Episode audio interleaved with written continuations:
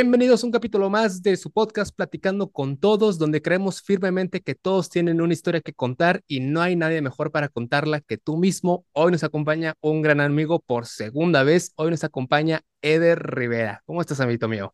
Hey, ¿qué onda? Muy bien, ¿y tú? ¿Qué tal? ¿Qué cuentas? Muy bien, muy bien. Contento porque tiene varios meses, pero ya pude ir a un show tuyo que estuviste en, en de gira, lo cual estaba escuchando el, el, capítulo, el primer capítulo que tuvimos, donde apenas lo estabas anunciando del voy a, ya estoy planeando la gira y si está planeado Monterrey, que te dije del ahí voy a estar y mira, si estuvimos, sí salió más que nada, porque apenas lo estabas planeando, tiene más de un año el primer capítulo. Entonces, gente, ese es el segundo capítulo, les recomiendo primero ver la primera parte para entender un poquito del, del contexto de la situación. Los de YouTube les voy a dejar el link abajo para que no se pierdan y de ahí ya vuelven para acá. Entonces, amigo, te voy a plantear las reglas por primera vez, como para los que nos escuchan la primera vez. Es una entrevista plática para conocer a Eddie Rivera. No se busca el chisme, no se busca el morbo, no se busca la nota amarilla. Solamente lo vamos a conocer como persona.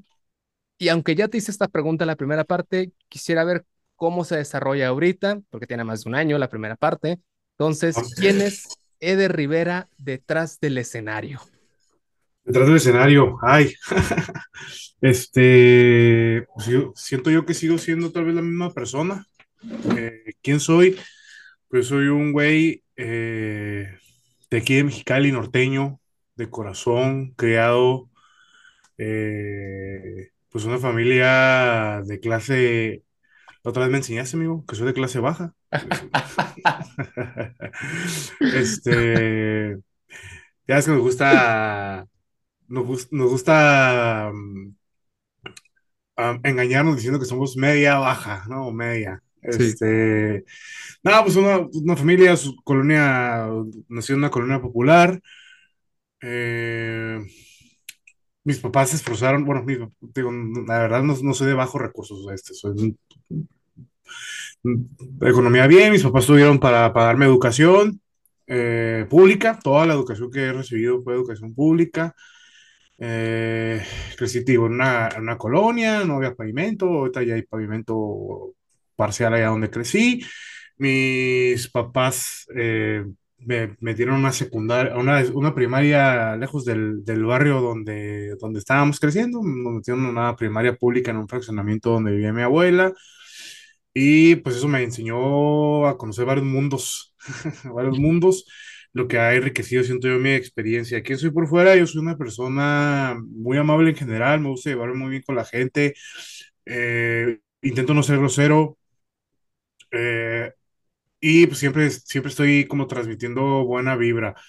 Eh, digo, tú me conociste abajo del escenario, sabes que no soy una persona que, que, que me gusta andar tirando cosas, no soy alguien muy presuntuoso, estoy orgulloso de lo que soy, conozco la persona que soy, pero tampoco me gusta andar como que hablando de más, me llevo muy bien con la gente, me gusta platicar, me gusta escucharlos, me gusta conocerlos y, y así. Eh, a veces me, se, se, saca de duda la gente porque me ven muy serio, porque como ven que hablo mucho en, en el escenario, piensan que por, por abajo también voy a estar hablando hasta por los codos.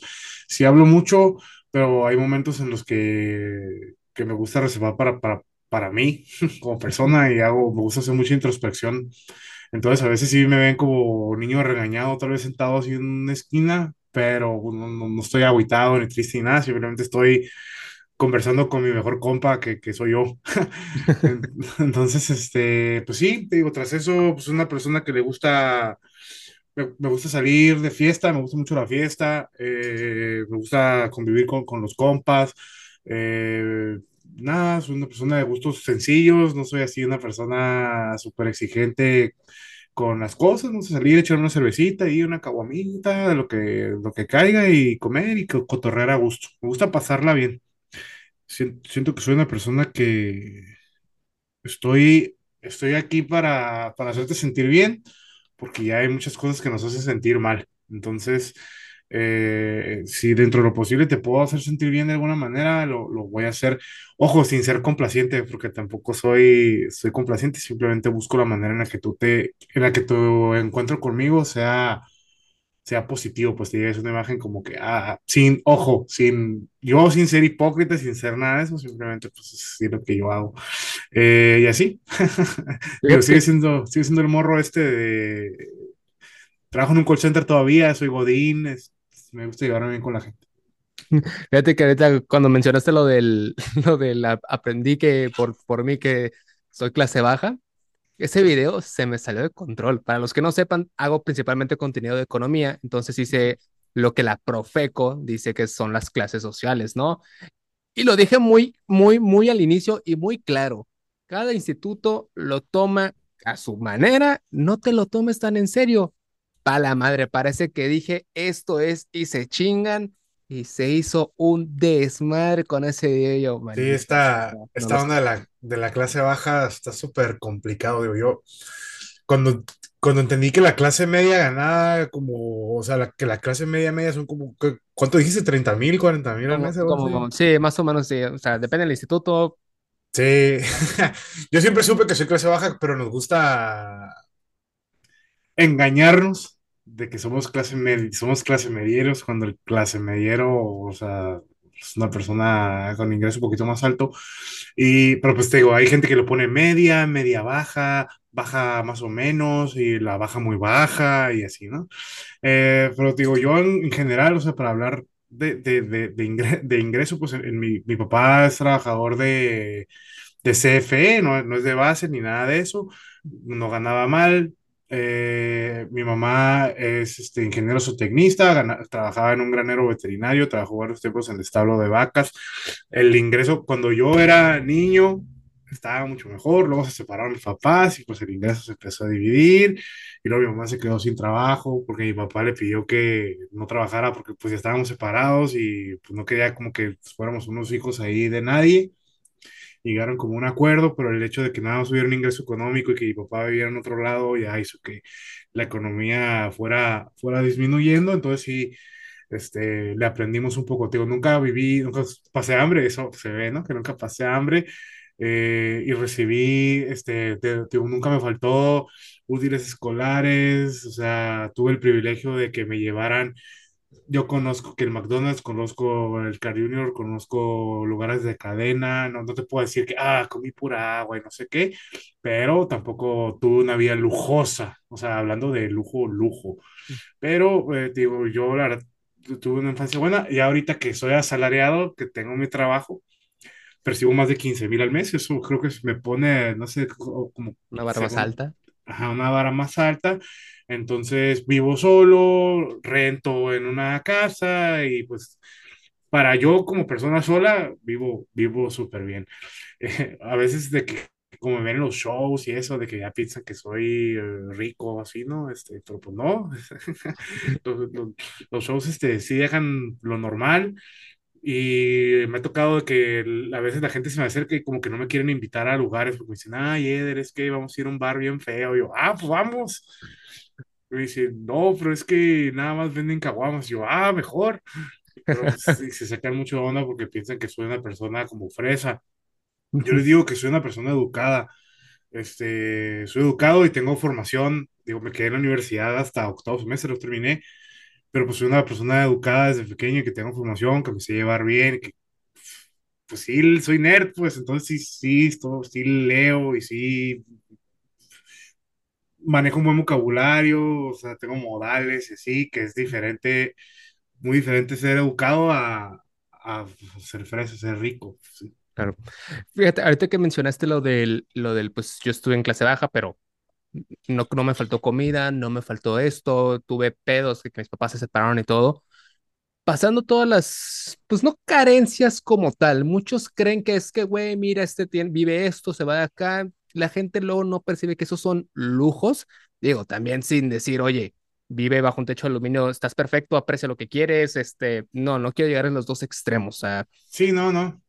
tú cómo tú pudieras percibir, ahorita que ahora tú te ganas tu dinero, ya sabes lo, lo, lo que es trabajar y toda esa parte, ¿cómo haces en retrospectiva el cómo fue tu infancia? ¿Realmente dices, puta, sí fui feliz, pude haber Yo, apreciarlo más, puta, mis papás se rifaron a pesar de todo, se, se maman, ¿cómo lo, cómo lo tomas ahorita? Yo súper feliz. Este, una de las cosas que también, pues, ha hecho que yo agradezca más, pues, soy el hijo mayor, ¿no? Este, quieres que no, mi mamá necesitó un poco más de apoyo mío por el momento que se separaron. Eh, es lo que mi hermano ahorita también, ah, ahorita ya de adulto se da cuenta que, por ejemplo, de que me reclamaba de que eh, te saliste de la escuela, yo me salí de la escuela por menso, si, si es una, porque digo, en realidad nunca me faltó apoyo, pero como ya empecé a trabajar, empecé a percibir mi dinero y empecé a ayudar, eh, pues me hizo más fácil dejar, ah, pues si trabajo más, voy a ganar más dinero, voy a sacar la bronca más rápido acá. Eh, pero no, sí, yo estoy súper agradecido con mis papás, digo, nunca, nunca, nunca me faltó nada. O sea, si yo decía, papá o mamá, me pidieron un libro, me pidieron una calculadora, me encargaron un cuaderno, siempre, siempre lo tuve. Entonces, eh, yo, yo nunca he sido una persona malagradecida, una que otra vez, ya ves ahí en la adolescencia, ahí uno que se le da por decir locuras, eh, que después uno que que recapacitas, pues sí, te pasaste de lanza, ¿no? Pero en general siempre he sido muy, muy agradecido porque pues, mi mamá siempre nos ha, puesto, nos ha puesto en perspectiva el hecho de que, esto va a, se va a escuchar muy conservador, pero el hecho de que creciera en un entorno católico, porque mi mamá pertenece como que a la diócesis de Mexicali y así, pues, o sea, no, no, bueno, mi mamá es ingeniero, es una persona de ciencia, es una ingeniero, pero pues también agarramos, adoptamos la religión un poco como para que mi mamá como que lidiara con sus temas ahí de, de su separación. Claro. Y el hecho de que la iglesia católica a la que pertenecemos era, bueno, yo ya no, ¿no? Yo ya me alejé un poco de, de la iglesia como infraestructura, me Claro. gusta, me gusta, el- pues es lo que llaman agnósticos, ¿no? Me gusta creer que hay algo más poderoso ahí que, que, que hace que no cometa cosas malas para mi forma de ver, este, pero también me hizo entender porque es una iglesia católica, pero es basada en misioneros dominicos, entonces como son misioneros, ellos trabajan un poco diferente y operan un poco en ayudar a, a las comunidades y te hacen ver, o sea, dentro de tu barrio donde tú vives, en realidad qué tan, vamos a decir la palabra, qué tan jodido, qué tan este, necesitado, carente estás, qué, qué, qué tan ciertas es que según tu pensar tienes carencias y te hacen ver a tu alrededor, porque no es como que hay gente en África que no come, no, tu vecino. Sí, tu vecino no tiene tenis, Eder, y tú, y tú dijiste que esos tenis eh, no te gustan porque tu compañerito de la primaria del fraccionamiento donde estás estudiando le compraba unos tenis nuevos. Entonces, como, ah, a ver, espérame, ¿qué está pasando? Eder, este, no, no, no, o sea, no, no es de que hay niños en otro, pero no, tu vecinito, me dijo, tú, me dijo, me dijo, me compraron un Super Nintendo, ¿no? Este, nada, pues que mi, ya salió el otro Nintendo. Y luego me decía mi mamá, mira lo que está pasando, tus vecinitos están viendo jugar a tu casa porque tú eres el del Nintendo, tú eres el del balón, tú eres el que le amaneció esto y yo, y, y como, tío, como es un barrio, pues es una colonia popular donde yo crecí, pues sí te topas con toda la diferencia que hay, pues porque mis papás, a pesar de que vivíamos en un barrio, porque pues en ese barrio soy mi mamá, eran dos universitarios con sueldo de universitarios viviendo ahí cuando que alrededor, al tratarse de un barrio, mucha gente que eran vecinos de mi mamá, pues nomás llegaron a educación media, media superior si les fue bien, trabajan en maquiladora, persiguen el mismo, entonces sí había una diferencia de economías en el barrio, pues o sea, en el barrio éramos los fresas del barrio, pero como yo me estaba midiendo con los del fraccionamiento donde estaba estudiando, para mí no se me hacía. Entonces, sí, la neta, yo soy súper orgulloso y agradecido con, con el esfuerzo de mi mamá y mi papá, eh, porque nunca, yo nunca dije, ah, tuve carencias, no, no, o sea, nunca, yo no puedo decir de que, ay, yo viví bien pobre y nada. Si batallamos con cosas o hay lujos que no se me pudieron dar o que no pude tener, pero porque ya entendí después el contexto, pues, de, de, pues, no dejan de ser lujos y que no me faltaron, porque dice mi mamá, todo lo que pedías en Navidad te amanecía, a veces uno menos, uno más, pero todo te lo regalamos, en tu cumpleaños siempre tuviste tu piñata, siempre hubo dulces y, y mi mamá siempre creaba mucha conciencia, eso junto con este, las perspectivas que mirabas en la iglesia, porque también en el catecismo de que yo llevaba mis libritos micaditos y iba el otro niño que con copias y cosas así, el yo estar desde niño en contacto con ese tipo de, de diferencias sí me hizo concientizar mucho la que uno desea, porque pues nunca estás a gusto, Fíjate, bien. Dijiste un comentario bien importante, el no tenía carencias, pero yo me comparaba con los niños del otro fraccionamiento y es el, creo yo, o sea, bajo mi perspectiva, es que nunca, como dijiste, nunca estamos contentos con, con nada. Yo sí, cre yo crecí en una, pues en el privilegio, ¿no? O sea, es Tabasco, hasta en Tabasco hay ciertas zon- zonas un poquito más privilegiadas, Ey, perrísimo Tabasco, eh, por cierto. Gracias. Ah, sí, fuiste a Villahermosa. Entonces, que ahorita también vamos a lleg- llegar a esa parte. Entonces, yo sí crecí en el sector privilegiado, en el que, pues como todo niño fresa, yo sí llegaba en la primaria y veía a un güey con, con el libro, pero de fotocopias, decía, güey, como, ¿por qué no tienes el libro Mm, este original? Que ahorita que tengo una hermana pequeña que fueron tantos miles por los libros, dices, pa la madre, pues ¿quién los escribió? ¿Cristo? ¿Qué pedo? Entonces, pues es el, como más o menos en, secun- en secundaria, de hecho, yo empecé a formarme más religiosamente por elección propia. O sea, mi familia siempre fue católica y mi abuela, la supermocha, llevarnos a misa, pero cuando estábamos llegando a la adolescencia, nos dejaron de obligar a ir a misa. Y es el, bueno, eres una decepción, pero es tu pedo, ¿no? Entonces nos dieron esa libertad. Secundaria empecé a elegir yo mismo qué quería hacer, al grado que en preparatoria me fui a un, me fui a un seminario y todo pero en secundaria fui a las misiones, las famosas misiones, ¿no? Fui nueve años misionero, pero la primera vez me quedó muy marcado que sí, gente, los, el típico estereotipo de los niños legion- legionarios que van de misiones, el, el cliché del, nos enseñan a nosotros, hay una parte real, ¿no? Los clichés vienen de algún lugar, Sí, ¿no? los estereotipos existen por algo. Sí, sí, sí, los clichés de algo. Entonces me quedó mucho en la conciencia del por qué estuve una semana viviendo con, con ellos así y sin ningún mérito, sin ningún esfuerzo, llego a mi casa, prendo el clima, me acuesto en mi cama y disfrutar mis vacaciones de Semana Santa. Es el, ah, algo me hizo ruido del por qué yo. Entonces, de hecho, por eso terminé estudiando economía, porque dije, algo no me suena aquí. O Algo no sea, cuadra. Algo no cuadra. yo no tengo el mérito de nada, que sí, mi mamá, mis, mis papás trabajaron acá, que antes de ellos fueron mis abuelos, y que antes de mis abuelos fueron tal, pero es el por qué yo tuve esta suerte y ellos no. O sea, si me dicen, es que tu mamá se esforzó, tu abuelo se esforzó, yo no soy fanático de la meritocracia del, es que si te esfuerzas, lo logras. No es así de fácil, fíjate. O sea, mucha gente se parte de su madre y no consigue nada, y otros que estiran la mano y Sí, hay, much- hay muchos puntos medios en eso de esforzarte para lograr las cosas. Eh, por ejemplo, yo, yo, yo crecí con la cultura esta también desde, desde niño porque mi abuelo materno, o sea, aquí en Mexicali, mi mamá es de aquí de Mexicali y mi papá es de Veracruz, del norte de Veracruz. Eh, mi papá creció con muchas más carencias que mi mamá. O sea, él sí casi situación, una situación un poco más precaria que mi mamá.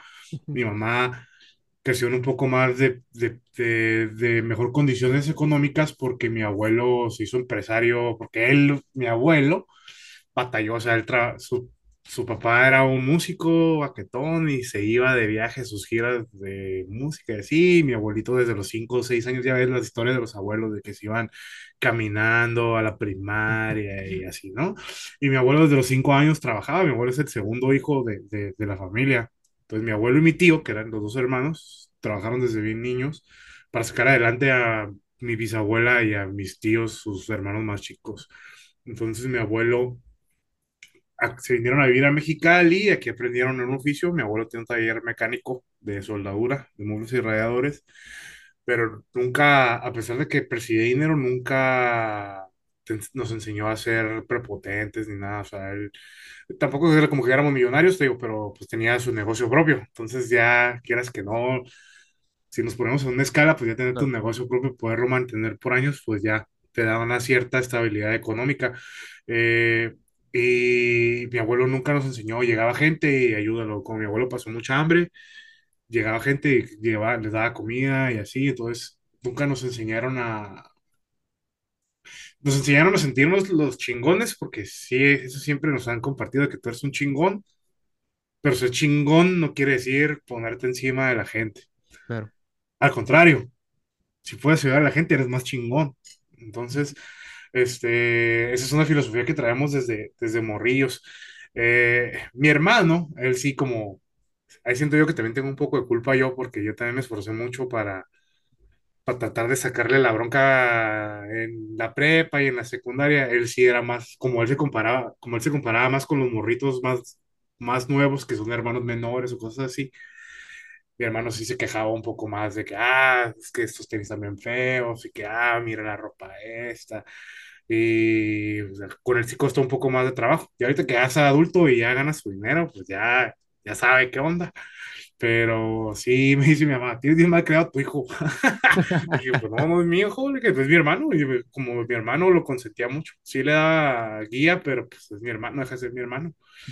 Y pues con el hecho este de, ya ves que los papás cuando se separan, bueno, sobre todo popularmente obedeciendo la estadística, este, pues tu papá quiere comprar tu amor, ¿no? Cada que te ve te da avienta lana o te compra algo por lo mismo, ¿no? Como que quiere compensar la ausencia con eso y pues viene mi papá, este, de vez en cuando y nos regalaba cosas, ¿sí? Entonces mi hermano se mal acostumbró a que si le pedía algo a mi papá, mi papá se lo daba, pues con tal de, ¿sí?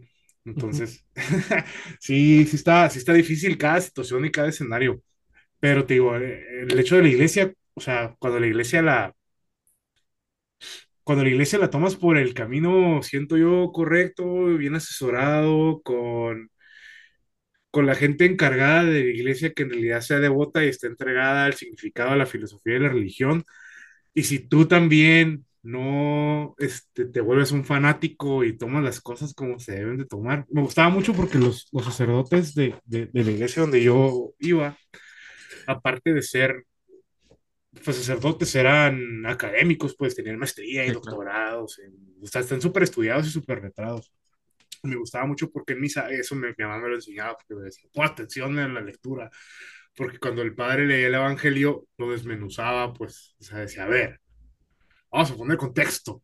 Ajá. En aquellos tiempos esto se hacía así, así, así. Lo que quiere decir la lectura es, sea amable porque pum, pum, pum, pum. Entonces como que, ah, ok, no quiere decir que le tires piedras a la gente, no, no, lo que está diciendo es que la gente no la juzgues porque pum, pum, pum. Ya como ah, si lo tomabas de ese lado sin irte al fanatismo, pues la, la iglesia es un lugar muy bueno, o sea, tiene una muy buena, toda, cualquier religión de que quieras, no, no importa. Yo, yo me tocó la católica, ¿no? Por, por mera geografía, ¿no? Y estadística. Este, pero si tomas lado correcto de la espiritualidad, que precisamente es para que te ayude a tú sentirte mejor y tomar mejores decisiones, pues yo siento que es así.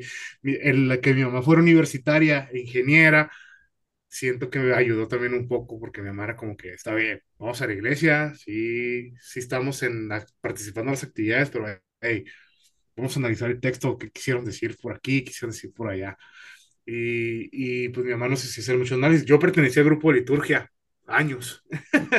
Como te digo, siempre he sido nerd. Este, y como a los 10 años ya leía mejor que los viejitos que se subían ahí con los lentes, así de lejos. Entonces, como se dieron cuenta que yo era muy bueno para leer, ah, lo que te, eso es lo que, lo que siempre digo. Yo desde niño estoy en cosas de oratoria, o sea, yo, lo mío es hablar desde pequeño. Entonces, y, lo, y me han desarrollado esa habilidad. Entonces, cuando me ponían a leer en el catecismo, se dieron cuenta que era muy ágil para leer, pues sabía leer bien, porque mi mamá, es, mamá me enseñó a leer como a los cuatro años, algo así, tres, no me acuerdo, este, pero bien chiquito, de hecho, una vez en el kinder, mi, momento Marta y Gareda, este, una vez en el, una vez en el kinder mandaron llamar a mi mamá porque las sillas del, del kinder tienen como tu nombre. Los, las maestras del kinder le ponían como tu nombre pegado para que tú supieras cómo se lee tu nombre y sepas dónde vas. Ajá. Entonces, dice, la maestra una vez mandó llamar a mi mamá porque ella se dio cuenta que los niños esperaban a que yo los sentara. Decía, ay, dice Juana, y dice José, y dice Miguel. Entonces yo acomodaba a los niños en sus lugares porque ya sabía leer, mi mamá me enseñó a leer bien. Es que me dijo, "Eh, me di cuenta que eres bien trucha y pues dije, ah, pues dale, a ver qué pasa. Entonces, digo, mi momento Marta y Gareda. Eh, entonces, como se dieron cuenta que leía muy fluido, como de los 10, 11 años, primero me invitaban que a la misa donde van los niños, que es la de las 11, ¿no? Que era acá, ¿no? Y yo siempre leía, ¿no? La primera lectura, me ponían un salmo. Cada día veía que me ponían como cosas así más heavy, ¿no? Ya es que la segunda es como que la pesadita y ya luego el, el Sí. evangelio, ¿no? Y ya para los 12, pues ya era yo un muchacho, ya era casi un adolescente, ya me estaba graduando de la primaria, yo entré a la secundaria, y ahí fue donde mi mamá me agarró, porque mi mamá era la monitora de las misas de los domingos. O sea, mi mamá era la que, Tepi, siéntense. En la primera lectura vemos que bla, bla, bla, bla, bla. Entonces, ella era la que hacía eso, la que preparaba todo como que la maestra de ceremonias de la misa. Ajá. Entonces me decía, a ver, tú vas a leer, ya casi me obligaba, tú vas a leer la primera y el, y el salmo, porque el señor ese no lee bien. Y yo, ah, está bien. Y como me gustaba, así que, eh, vamos. Y eso sí, este, nos hacía ir a la misa a las 7 de la mañana, que era que mi mamá, imagínate, domingo a las 7 de la mañana, pero mi mamá nos sobornaba porque decía, hey, si van a la misa a las 7, terminaba a las 8, ¿no? La misa a las 7.50. Saliendo, vamos a ir a, a que es la ciudad hermana aquí en Estados Unidos. Entonces me decía, vamos a ir al otro lado y les voy a comprar una hamburguesa o los voy a llevar a, no sé, si junta, una vez nos dijo, si, si van a misa todo el mes, les compro un juego para el 64, ¿no? Y mi hermano yo así como que, acepto, ¿no? Entonces ya era como mucho así compromiso, nos hizo ir, quieres que no a fuerzas, como quieras, pero pues al final sí nos ayudó mucho en la formación, siento yo. Y, y sí, cada domingo yo leía, o era la primera lectura, o era la primera y el salmo, y ya luego evolucioné como a los 12, 13, pura segunda lectura, o salmo y segunda, y así. Y ya como a los 15, 16 me, me alejé de la iglesia porque los grupos de jóvenes no, no me gustan, no me gustaba el ambiente para nada, detecté demasiadas cosas que a mí en lo personal no me gustaban. Eh, pues ya es que los famosos esos grupos arcoíris que no tienen nada de, no son nada sanos, ah, bueno, muchos, muchos de ellos. Y pues no me gustó el ambiente, no me gustó como que la convivencia, se me hacía muy... mm, y yo ya estaba como que en otro cotorreo acá en mi vida, en la escuela y así. Entonces, yo siento que esos primeros años, digo, la iglesia me ayudó mucho a leer, me ayudó a hablar, a perder vergüenza, a hablar en público. Digo, si aprovechas, si todas las habilidades que aprendemos en el, en la vida, en realidad, te las aprendieras y no nomás las uses como para sacar la bronca, seríamos unas, unas chingonerías. Fíjate que con el, con el tema de la religión, digo, sie- siempre es un debate, ¿no? O sea, aquí saben que hemos tenido de todos. Yo, a pesar de haber sido católico y ex seminarista, pues nunca he tenido tema con ninguna religión. O sea, lo como le dice Roberto Martínez, es el valor epistémico que le das. O sea, si te sirve ser buena gente siendo budista, judío, ateo, agnóstico, se vale. Solo no estés cagando el palo a los demás y sé coherente con quien dice ser. Pero ahorita que dijiste lo de estadística, soy católico por estadística y geografía tuve un curso de filosofía de la ética con Mateo Rusarín, ¿no? El hermano de Diego Rusarín, en el que justamente establece que el, a ver, seas ateo, lo que tú quieras, toda nuestra estructura ética está basada en el catolicismo, por historia, o sea, ni modo, es así. Y yo también tuve, por ejemplo, pues sabemos que hay muchos pedos de pues, lo de los menores de edad con los padres y todo sí, eso, claro. sabemos, ¿no? Nadie lo puede negar y nadie lo está negando, efectivamente. Pero a mí siempre me tocó el, como tú dijiste, la persona correcta, el padre que sí estaba haciendo su chamba, pero siempre. El primero que es el padre de Carmelo, el que en paz descanse, como que nos da, me dio los zapes de niño del haber, güey, espabila. Y sus lecturas eran lo mismo, del haber. El evangelio dice así, pero eso fue hace dos mil años. Vamos a verlo cómo se adapta actualmente. Después que en la secundaria empecé a tener otro formador, cuando empecé a ir a, a, a las pláticas y todo esto con, con los legionarios. Y lo mismo, el padre Francisco de Asís, que hasta la fecha sigo teniendo contacto con él, me ayudó a, a la formación, me fui al seminario, que el pa mi padre director, que va a ser el que algún día me va a casar, lo mismo me fue orientando y teníamos en el seminario esa dinámica del, a ver, tú vas a hacer la lectura y tú la vas a reflexionar, pero reflexiona bien, Sí, las mamadas, ¿no? O sea, hazla consciente del haber. Sí te dice esto, pero vámonos más profundo de la situación.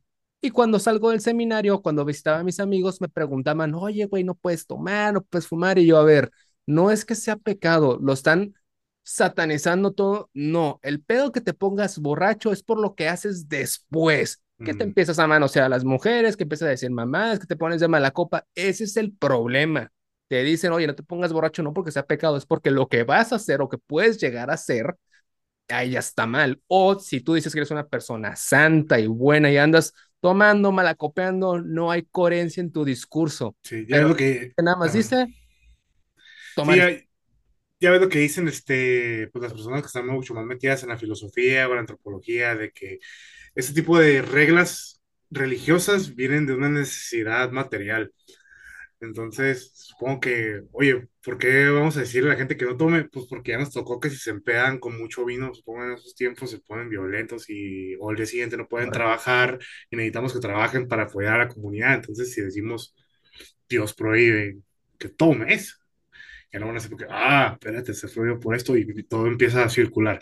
Este, digo, no, no me gusta como que verlo así, pero es que así me Sí, funciona. sí, sí, sí. Entonces, este, igual, me, me pasaba a mí, ese, el, el, los padres que, que estaban aquí en, en, en, la iglesia donde yo iba, eh, son, son americanos, o sea, son, son estadounidenses, porque los americanos somos todos y no sé qué, bueno, en fin, son este, estadounidenses, este, uno era, uno es este estadounidense diagonal filipino. Está Sí, raro porque pues ya es que tiene un nombre como latino, ¿no? Sí, tienen apellidos latinos. David Bello. Y todo el mundo lo veía y como que ah, es mexicano, no, es filipino, cabrón. Pues Sí, sí, sí. nos, nos parecemos, sí, sí nos parecemos. Pues fuimos conquistados, ¿no? Hay gen ahí español. Filipinas fue, fue colonia española, por si se preguntaban por qué. Sí, eh, por eso ya tienen hasta palabras en español y toda la onda. Y, el, padre ese cuando llegó a la comunidad, porque dice mi mamá, no, ese padre llegó hace, tú tenías como cuatro años, algo así, cuando llegó que causó mucha controversia porque el padre fumaba. Entonces se cuenta que, pues en las tardes o antes de la misa o después de la misa estaba el padre a un lado de la iglesia como que echándose un cigarro toda la gente, no, porque el padre fuma y que no sé qué. Y el padre hacía mucho énfasis en eso, este, que sacerdote no me quita que sea un hombre, soy una persona. Y, y, y el padre se nos, nos, nos regañaba de que, mi hijo, haz esto, y mi hijo aquello, y hay otro padre muy entregado que lo queríamos mucho, que falleció. Entonces, te digo, si lo tomas porque hay casos de todos, ¿no? Digo, a lo mejor hemos tenido suerte y pues estamos hablando de los de trinchera donde no nos ha pasado nada, no Claro, hemos sufrido de nada, ni ningún tipo de escándalo, abuso, nada, ¿no? Pero te digo, si lo tomas como que del lado que te, que te conviene o que es, digo, eso es algo que me enseñó mi mamá, por eso, si va a hacer algo, lo va a hacer bien. Entonces, nos- cuando nos metimos como que a la comunidad de la iglesia, nos, nos metimos bien, pues, y aprendimos y el sacerdote le enseñaba, luego hubo tiempos en que nos tocó ir a hacer pagos de la iglesia, de que Mija, ve y paga la luz del, de, la, de la parroquia y que ve y paga el agua y que ve con no sé quién y que la contadora y todo el mundo se acaba onda. ¿Cómo que la contadora? Pues sí, pues, es una, una empresa, pues, tiene- tienes que pagar todos los servicios. sí, sí, sí. Es un edificio, o sea, tiene que Sí, pagar al fin, sí, al final, ajá, ajá. No, no, ciertos impuestos no se pagan, pero otras cosas sí se tienen que Sí, pagar. sí. Y aparte, los sacerdotes, digo, es su trabajo, tiene un sueldo, estaban contando que tienen un sueldo, o sea, todo, así. pues. Entonces, sí, porque son misiones, están como de, de viáticos, están, están en otro país haciendo la misión de, de la iglesia, que es transmitir la religión a todas las partes, ¿no? Eh, pero, pero ahí con nosotros sí nos acercamos mucho a eso y el hecho de que los padres sí fueran súper turbo estudiados también nos ayudó mucho. El problema es que no toda la comunidad lo ve así, pues, pero tengo como, gracias a Dios, dentro de los privilegios que yo tuve, tengo, tengo una mamá estudiada, con formación y así, sí nos hizo como que, a ver, a ver, vamos a analizarlo desde este punto. Y yo, ah, está bien. Y a veces mi mamá sí se agarraba en la casa y me leía un pasaje y me decía, ¿qué entendiste? Y yo, esto y esto. Eh, bien. Y yo, ah, arre. Y ya, te digo, eso me enseñó mucho a mí a, quieres que no, la religión es la que quieras. Te enseñan como que a tener una línea de valores por donde irte y como que no desviarte tanto del camino. Sí, no, y gente, Y, con esto no estamos diciendo que la iglesia no tiene sus pedos, todas las iglesias tienen sus pedos, siguen siendo controladas por personas, solamente la gente le encanta hablar desde pues, la ignorancia, por ejemplo, lo mismo, como ex seminarista tuve que, y por, por gusto me gusta mucho la historia, aprender de todas las religiones, no por el, si te ataca uno le dices, no, es el güey, tienen un chingo de cosas en común y la gente a huevo, oye, ¿qué pasa con esto? A ver. Y yo tengo muchos pleitos con, con mi abuela porque, a ver, señora que muy, muy religiosa y lo que dice aquí es, no es así de fácil, no solamente te lo digo como seminarista, lo estás interpretando mal, sumado a que no tienes que estar de acuerdo en todo. Y no, hombre, cuando le dije eso, casi eres un hijo del diablo, que es el, a ver, si nos vamos en esas, hay muchos santos que históricamente eran rebeldes contra la iglesia y terminaron siendo santos. O sea, no tienes que ser 100% adoctrinado, porque eres un borrego más, tienes que tener pues, sentido crítico también tú. Hay cosas que si no te parecen, está bien, cosas lógicas, no, no lo voy a decir, no, es que yo sí quiero matar, no, o sea, dentro del parámetro del sentido común humano, solo hay sí, cosas que no. los mártires fueron asesin- o sea, condenados a muerte por herejes y por revoltosos y por rebeldes, o sea, no, o sea, el Imperio Romano se los echó por, por, por revoltosos y por qué, y qué estás haciendo. Una que mi mamá se escandalizó mucho fue porque le dije que Jesús era hippie. Mi mamá así, ¿qué? Menos. Mi mamá así, me dijo, ¿por qué dices eso? Le digo, mira, Jesús era una persona que estaba un poquito separada del pedo de los material y nada más estaba esparciendo amor y paz por todas partes. ¿A qué te suena? Y mi mamá, no, pero Acabo de ver un capítulo de South Park porque me estoy echando South Park todo con, un- con mi mejor amigo en el que el Carman dice que Jesús era el rey de los hippies. es que, Justamente dice el pues, pues sí, o sea, trae un- traemos un nuevo movimiento donde no queremos pelear y donde ama a tu prójimo como, como a ti mismo, o sea, nada más ponle una voz de Pacheco, o sea, porque no, no, no existe una voz de Jesús, pon una voz de un Pachecón y te va a sonar mucho a, ideas muy hippies. Digo que, que no, no tiene nada de malo porque, o sea, está buena la filosofía, ya que se haya Dicho de manera despectiva es otra cosa. sí, o que se haya salido de las manos. Por ejemplo, ahorita ya los hippies que empezaron con su movimiento, supongo yo que era correcto que era esparcir amor y paz, y ya que se haya tergiversado a meterse cosas y así, pues ya pues, es otro pedo. son gustos de cada quien. Sí, pero pues, o sea, el- el- la pureza de la idea de esparcir amor y paz está, está bonita. Pero no, mi mamá sí que, ¿qué? Porque una vez también una señora de que, porque mi- tengo un tío que es así como que bien súper ateo y siempre las ataca diciendo de que, este, si Dios creó al hombre, entonces Dios es extraterrestre. Y la gente, ¿qué? Pues digo, pues, si él creó la Tierra, pues la Tierra no existía y si nos vamos técnicamente a la palabra, pues si no se decía la Tierra cuando él la creó, pues es, es extraterrestre porque ajeno a la Tierra. Pero las señoras, ¿cómo? Se imaginan que es como un marciano, pues sí, Sí, no, sí, sí. sí. Nomás están dando el- la palabra extraterrestre que es ajeno a la Tierra porque él la creó. Pues, si yo la creé, no puedo ser de ahí. Sí, la, la están asociando a fuerzas al estereotipo del, del alien. quieren ver a un alien así, cabezón, y Sí, ¿cómo va a ser así? Nada, te está diciendo que es así. Si la misma escritura dice que estamos creados a su imagen y semejanza, pues son muy parecidos a él. Nada más que no es de aquí, porque él creó aquí. Pero ya son ideas que uno se pone ahí a hacer, "Uh, pues, hombre, tienes un problemón. hay gente demasiado sensible. Y entre todas las enseñanzas que me dijiste, que mira, tuve esto, tuve aquello, aprendí esto, aprendí aquello, pues lo razonas ya como adulto, ¿no? O sea, de niño, pues para ti es tu normalidad, hay cosas que dices, puta, quizás no lo vi así de esa manera en ese momento. ¿Cuál pudieras decir que es una enseñanza que dices, si lo hubiera entendido en su momento de, de juventud, hubiera cambiado muchas cosas? En mi momento de juventud, Más juventud, porque no es como que estamos viejos. mm, no te, no te preocupes tanto. Este, no te tomes la vida tan en serio. Es algo que ahorita ya aprendí. Este, que me hubiera gustado tal vez de adolescente, preadulto, no, no hacer. No tienes que planear todo, no tienes que saber qué va a pasar con tu vida. Eh, date un momento para hacer nada. Fíjate que cómo me sonó que dijeras esa frase, porque recapitulando el primer capítulo, nos mencionabas cómo ibas cambiando a, través de, las escuelas, que eras el, matado de que me dan poder la maestra, yo te voy a anotar y después dices, "Mm, como que no me quiero quedar solo y después que ves al compañerito que es matado y, y al mismo tiempo también le cae bien a todos, dices, a ver, yo también quiero hacer eso, porque me pensabas mucho el, yo no quiero después esto, yo no quiero después esto, el pensar mucho en el, no quiero que me pase esto en el futuro. A pesar de esos cambios, ¿tú sentías que seguías siendo tú mismo o estabas intentando ser alguien que quizás no eras?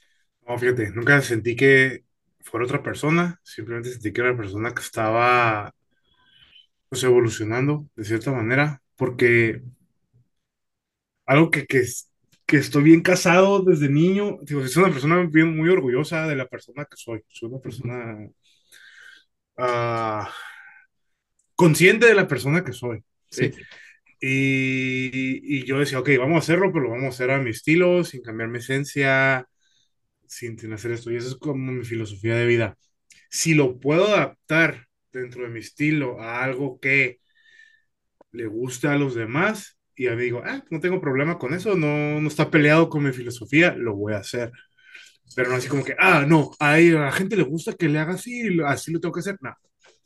Es como que, ah, de todo lo que hago, que me gusta hacer y que les gusta más esto, ok, pues voy a dar más de esto porque me gusta hacerlo y porque ya vi que ustedes también. Entonces, si podemos llegar a un acuerdo los dos, pues le damos. Pero no sé si como que, ah, escuché que la gente le... Pero, por ejemplo, de él, yo aprendí mucho de él porque yo cuando estaba creciendo, te digo, me di cuenta que me iba a quedar sin amigos solo porque la gente yo le caía re mal. Hasta que conocí a ese güey dije, güey, o sea, yo, qué curioso, me provocó mucha curiosidad porque él sí puede, él está haciendo lo que yo quiero hacer, pero no fue como que me vestí como él y lo imité, no, no, no. Me junté con él para ver qué hacía y cómo yo lo voy a poder hacer a mi modo. Y por eso, o sea, somos muy buenos amigos, pero somos personas completamente diferentes, no tenemos los mismos gustos de música, no, no, o sea, no, no, le vamos al mismo equipo de fútbol, no, tal vez no nos gusta el mismo tipo de comedia, pero al final logré mi objetivo que es, sin dejar de ser nerd, caerle bien a la gente, que era algo que yo estaba empezando a entender, que al final en la vida real necesitas a los de tu alrededor, los de arriba no te van a pegar, los que están aquí contigo son los que te van a ayudar. Y aplicándolo actualmente en el escenario, lo menciono porque, por ejemplo, a mí me gusta mucho que ya haces tu contenido, ¿cómo decirlo? Como que el mismo, el, siempre ha sido muy, muy, muy coherente, pero ahorita ya mencionas mucho cosas del anime, los Funkos, las mamás que te gustaban. ¿Te pasaba que al inicio decías, güey, no puedo mencionar esto porque no mames, van a ver raro? Tú y yo crecimos en la generación en la que ser otaku tienes que ser de closet. De ahorita todo el mundo es abiertamente otaku. Y ya que tienes un público, unos seguidores y una estructura del yo quiero hacer esto, que en el capítulo anterior nos mencionaste que tu comedia quieres que sea genuina, no tiene que ser forzada. ¿Te sientes o sentiste, mejor dicho, que en su momento tenías que limitarte primero por, haber, pero esto, que me vean que caigo bien y después ya puedo ser raro. No, porque como siempre he sido el...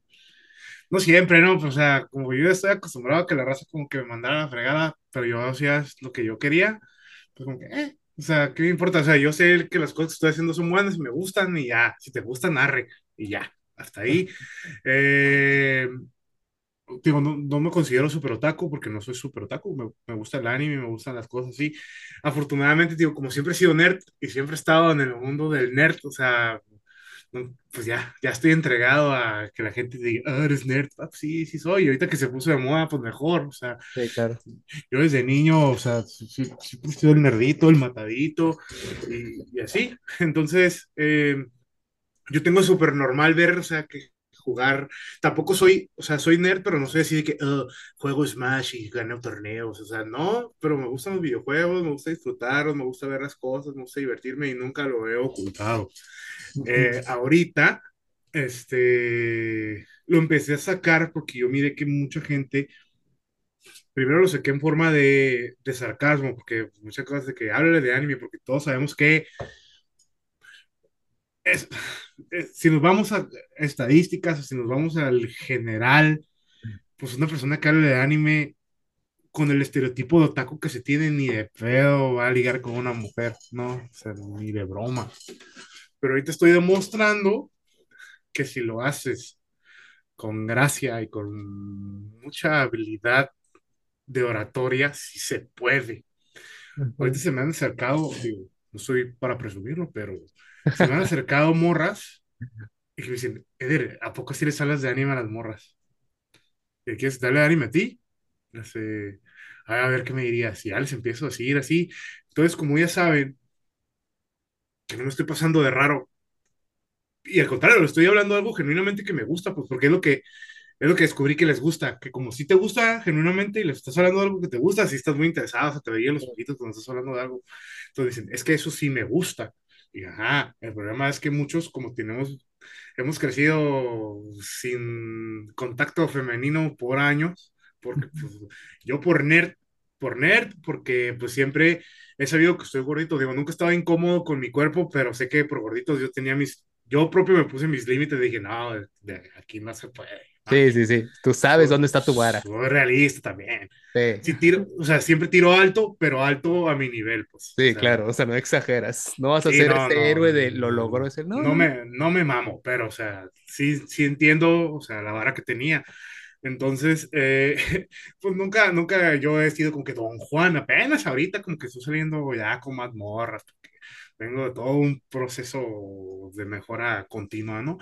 Eh, bueno, también digo, eh, pero en la, yo en la secundaria era el güey raro, pues te digo, era el nerd, era mi única habilidad era ser bueno en la escuela, no soy como que una persona con la que las morras salgan, menos en la secundaria donde la adolescencia es todo lo que da y el físico importa demasiado eh, o el que seas rudo, o el que seas una persona rudota, pues yo, ¿no? Yo era, yo era un güey nerd, era muy, venía de, de mi educación católica, buena persona, pórtate bien, sé caballeroso, soy muy amable y, pues, en la secundaria eso no vale, ¿no? En la prepa donde yo iba menos, porque era una preparatoria también en una colonia popular y, pues, ahí estaban los cholitos y los, ¿no? Y, y pues ah, te digo, yo, yo cuando les digo que solo de anime me están mis focos, o sea, no, no estoy, no estoy bromeando, pues así me gusta.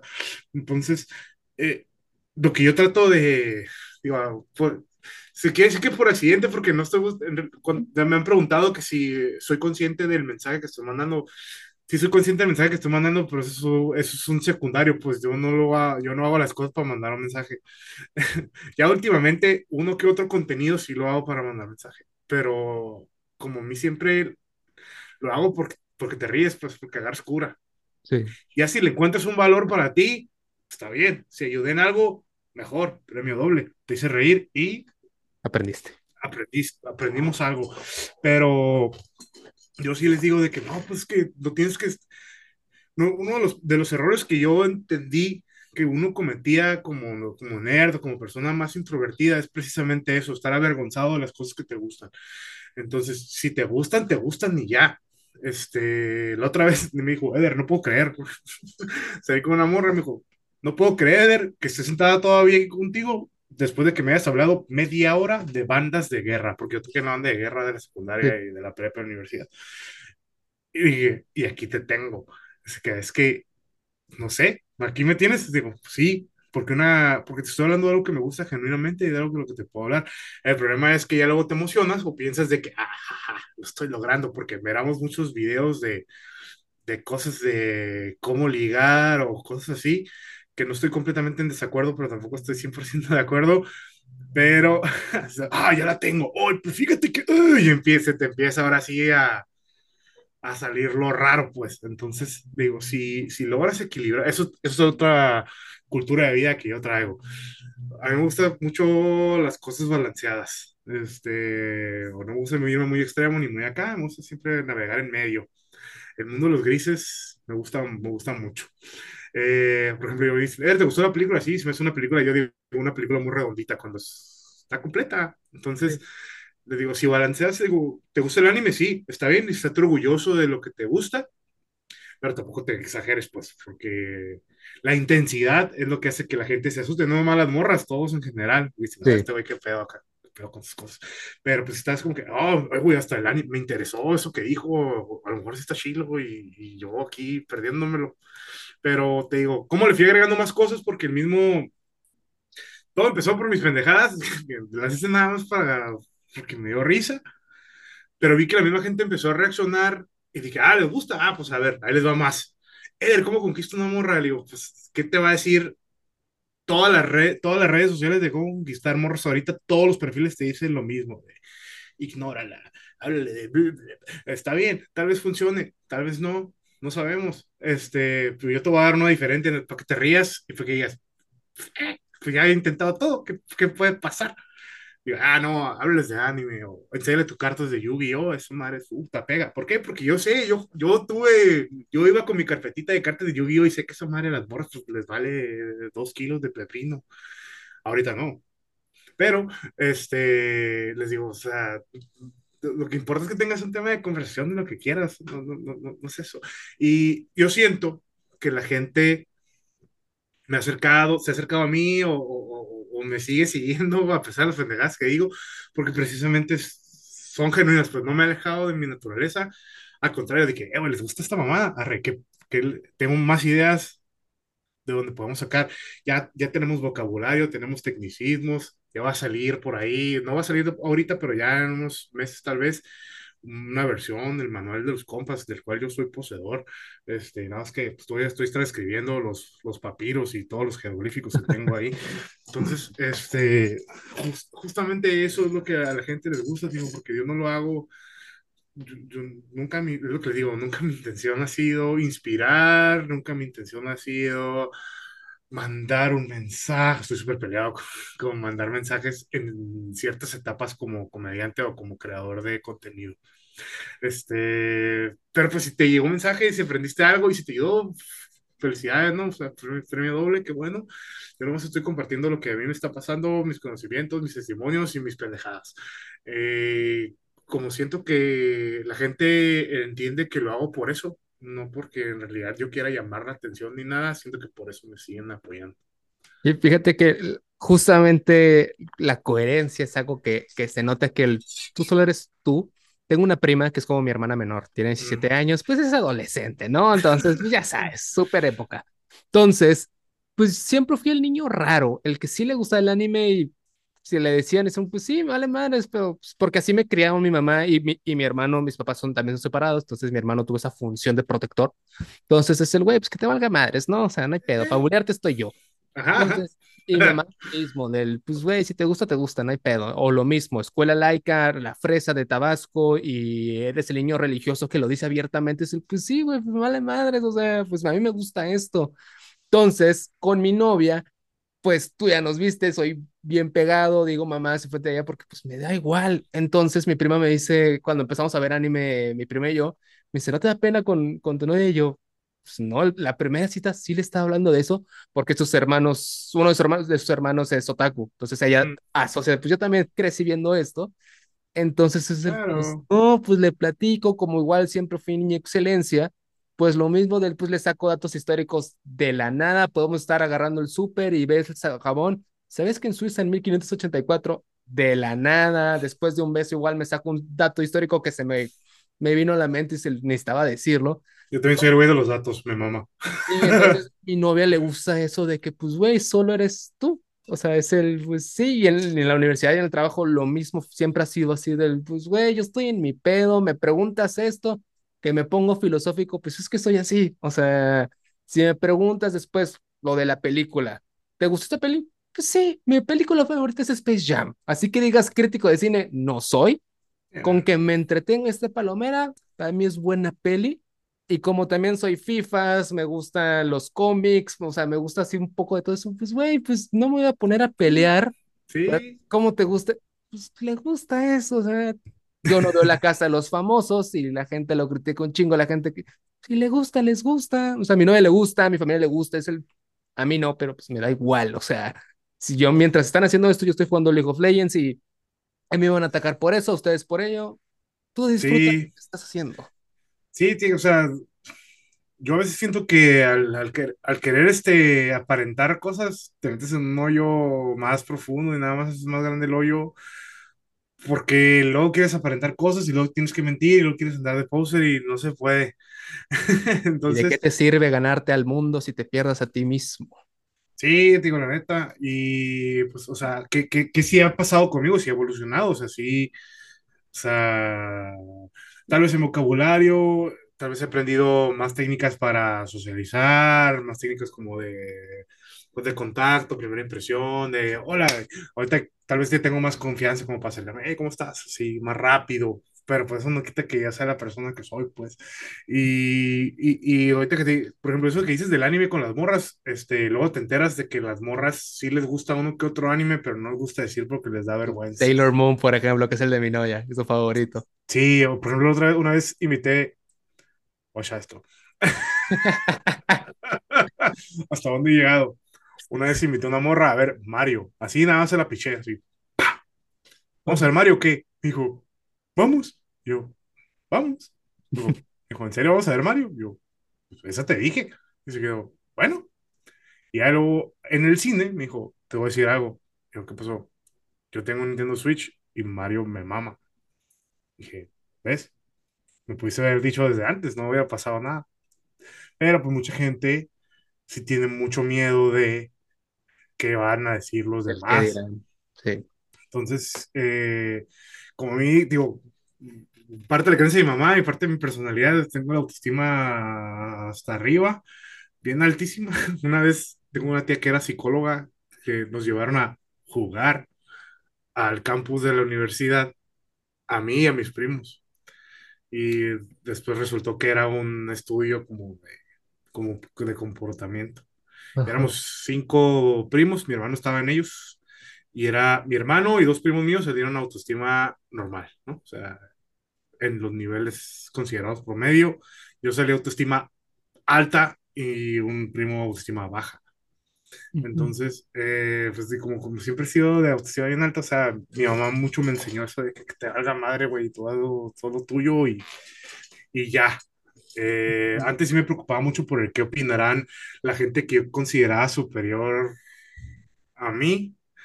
Y ya últimamente, gracias a que he estado conviviendo con mucha gente, ya como que, ah, no, no, no era tan necesario. Ahora, digo, ahorita que lo entiendo a mi era del pasado, no era tan necesario ser tan queda bien o buscar aprobación de la gente que tú considerabas superior a ti.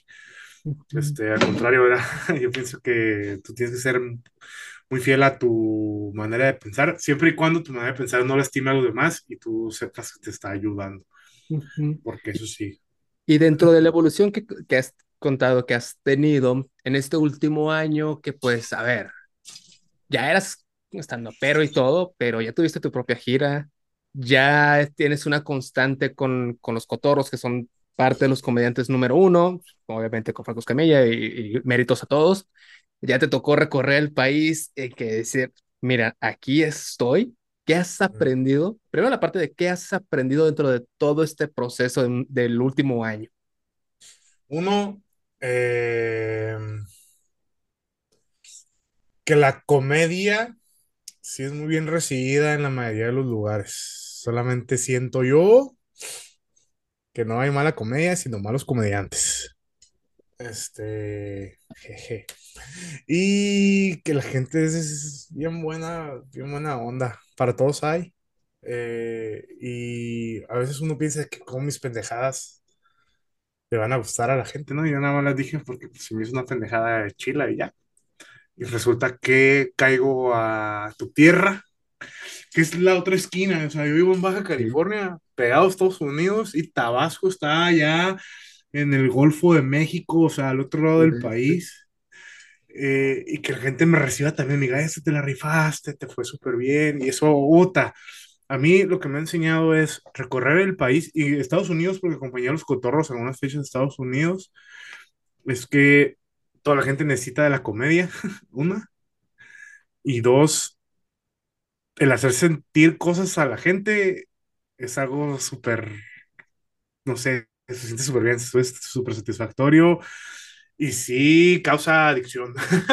O sea, el- las cosas, o sea, las cosas que se agrega a tu cerebro cuando la gente está ahí expresándose, expresando los sentimientos que le hace sentir, que sea, y que te lo reconozcan, se siente perrísimo, pues. Entonces sí, que, que, que ahorita que, que, hemos tenido la oportunidad de viajar, conocer gente, por ejemplo, como tú, como te conocí en persona, eh, convivir con ellos, porque en Guadalajara, por ejemplo, se sacaron de onda de que terminé el show y me quedé en las mesas y a platicar y a, me dice, es que ¿por qué no eres, eh, por qué no te fuiste y ya, por qué no te la diste a la estrella? Yo, porque no soy una estrella, o sea, vine a hacer, vine a hacer mi, lo que me gusta hacer y parte de mi agradecimiento por venir es platicar con ustedes. Si quieres que no sale más material y, ¿no? Salen cosas ahí, pero algo que he entendido es que la gente es chingoncísima. La mayoría de la gente, en realidad, tenemos bien mal, se me hace que a veces tenemos bien- muy mal visto que la gente toda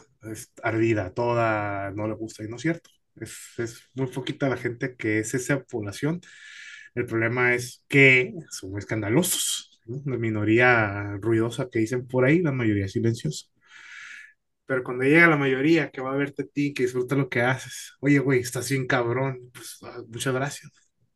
Entonces, o sea, eso a mí es lo que me ha gustado, lo que la vida de comediante y la experiencia testimonial de juntarte con los güeyes que la están rompiendo en algo que, te, que quieres hacer, o sea, ha hecho que yo evolucione, o sea, si yo estaba en este nivel de comediante, o sea, estaban los comediantes que iban empezando, yo aquí, y senté hasta acá arriba los francos, los cotorros, los que quieras, siento que yo de, de aquí brinqué hasta acá so, simplemente por esa experiencia Por estar de, con ellos. de estar con ellos, de convivir con ellos y de entender cómo ellos ven las, ven las cosas, porque me hicieron entender que, otra vez, no te tienes que tomar las cosas tan en serio, sobre todo porque eres comediante, o sea, espérate, ¿qué, qué estás haciendo, güey? Y, y sí, eso sí me hizo entender mucho, y que la gente te reconozca y te diga, eh, güey, la neta, yo estaba bien, estaba bien enojado, estaba harto y vine y agarré cura contigo, veo tus videos y pasa esto. Y, luego me dicen, Eder, es que eh, lo de los consejos, ¿no? Pues yo voy a dar los consejos que me pidan. En Monterrey me pidieron un chorro, en otros lugares me piden menos, pero digo, pues si estás aquí por los consejos, aquí estamos, te los, los vamos a dar, estoy pues estás aquí por el, te ensarto el stand-up primero, ¿no? Que pues, mucha gente me conoce por eso, la mayoría me conoce por los consejos, pero por el stand-up, ya que les eh, aviento la eh, es que no he visto tu rutina, pues pues, para que veas, o sea, que, que te puedo ofrecer más cosas. Y, y, y nada, eso es- me, me encanta a mí, o sea, me encanta que, que reconozcan el esfuerzo que le he estado metiendo a- al trabajo y el aprendizaje que, que he tenido juntándome, ahora sí, juntándote con los mejores que hay que la gente puede decir, esos no dan risa, esos que no sé qué, pero pues están llenando auditorios, están llenando teatros en todas partes. Algo tienen que estar haciendo bien, creo yo, para llenar los lugares así, ¿no? Cuando veo los comentarios de los clips de- en YouTube de la cotorriza con Z y es el pendejo, estos güeyes acaban de llenar el auditorio más de una vez. No mames. Y además porque yo soy mega fan de ellos dos, o sea, no solamente Sí. como comediantes, o sea, se ve que son re buen pedo Slobo y Y, Ricardo. y ya que los conoces, te digo, porque he tenido la oportunidad de, de- de conocer a todo tipo de comediantes, ¿no? A Claro. Brincos Dieras yo lo conocí antes de que le pegara el, el Ajá. putazo. Le abrí un show yo a Brincos Dieras en 2019.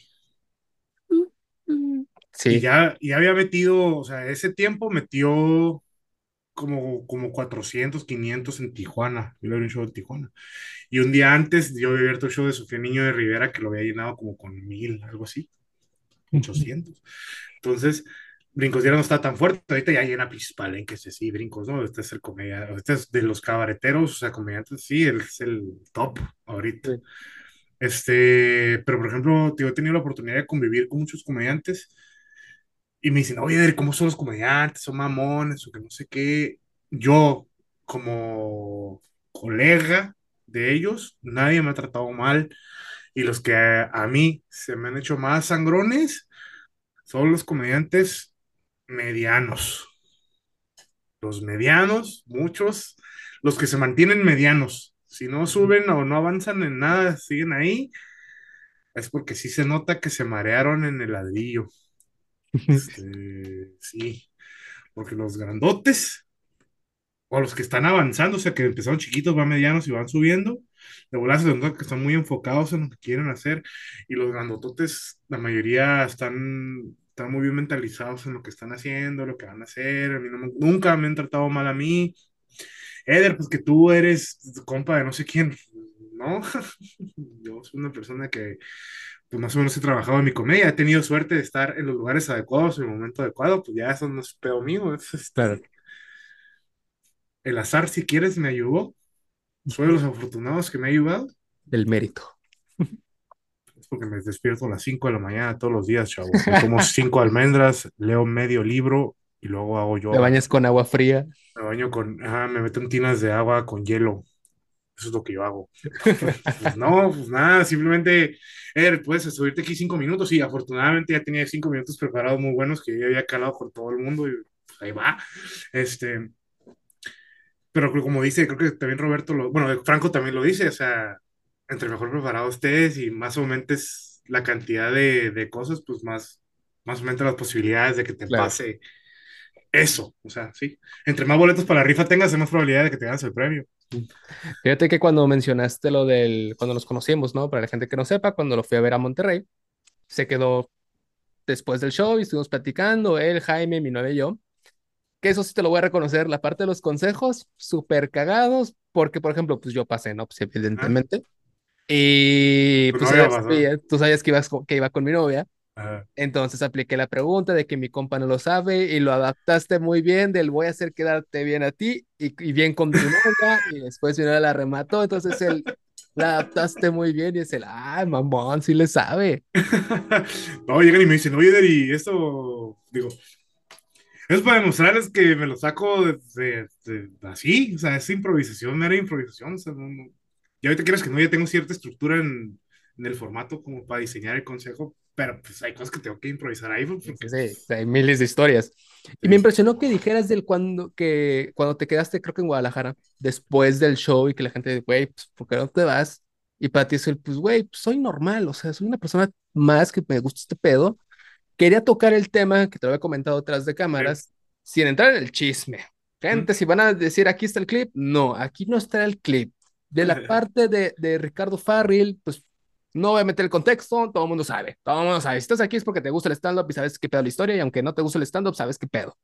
Ujú. ¿Cómo ves la parte humana? Porque pues se nos hace bien fácil algunos opinar, ya sabes, con el internet todos somos opinólogos de la situación del, pues, güey, sí se dijo algunas cosas, pero ni sabes el contexto, ni estuviste ahí, y existen tres versiones, la de cara uno, la cara dos y la que realmente pasó, obviamente, ¿no? Pero es la parte que quiero saber es cómo lo ves tú como el, güey, pues también somos normales, también tenemos pedos, también tenemos situaciones duras, o qué es lo que quisieras tú que, a ver, gente, presten atención. Pues, pues, uno, eh, no idolatrar tanto a, a la gente, este, porque luego eso le hace daño, siento yo, a uno como fan y a uno como el faneado, porque luego siento que te hace pensar que estás en otro nivel tipo deidad, ¿no? Este, no digo que él lo haga, él, él, él es una persona súper, súper amable, súper buena persona, pero obviamente eh, los temas problemas eh, familiares, emocionales, pues lo tiene cualquier persona, él es un, un ser humano también. Eh, el tema es que como se hace público a veces, como que le quieren quitar valor, piensan que, porque por ejemplo pasó lo, lo que le pasó a este vato y ya la gente ya no habla de ello, ya, ya se volvió un meme y el vato, el vato ya está fregado, o quién sabe qué le pasó, o, o sea, salió y como que, ah, salió, ah, ok, a la gente no le importó ya ¿Cómo siguió? Nada más hizo su, hizo su desmadre por una crisis en la que entró y la gente, ay, ¿qué se haciendo? ¿Y, qué- y de qué dijo? ¿Y, y qué pasó? El daño colateral, porque también, o sea, le tomaron bien en serio todo lo que dijo, pero ya después no están buscando ver si, si era en serio todo lo que dijo, y nada más aventaron culpas y eh, así. Entonces, eh, sí se me hace feo a veces que lo tomen en serio como meme, pero ya después no se preocupen tanto. entonces, no sé, a mí no, no me gusta. Y el problema es que como comediantes, bueno, no como comediantes, como personas que hacen cosas en general en el mundo artístico, eh, a fuerzas quieres que esté siempre en tu papel o personaje de artista, pues.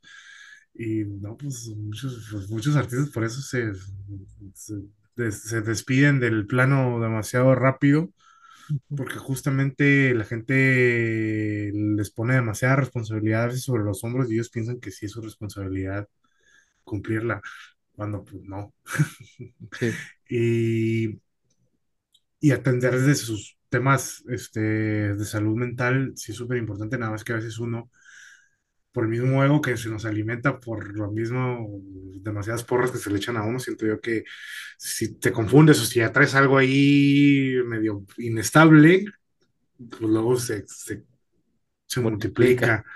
Entonces, sí, sí veo a este vato, digo que lo admiro, lo admiro mucho, este, que, que, que lo vieron como un meme, pues, y tal vez el daño, por ejemplo, no, no daño, pero las consecuencias colaterales que tuvo lo que él hizo, porque no solamente fue él, pues también embarró gente de alrededor, Claro.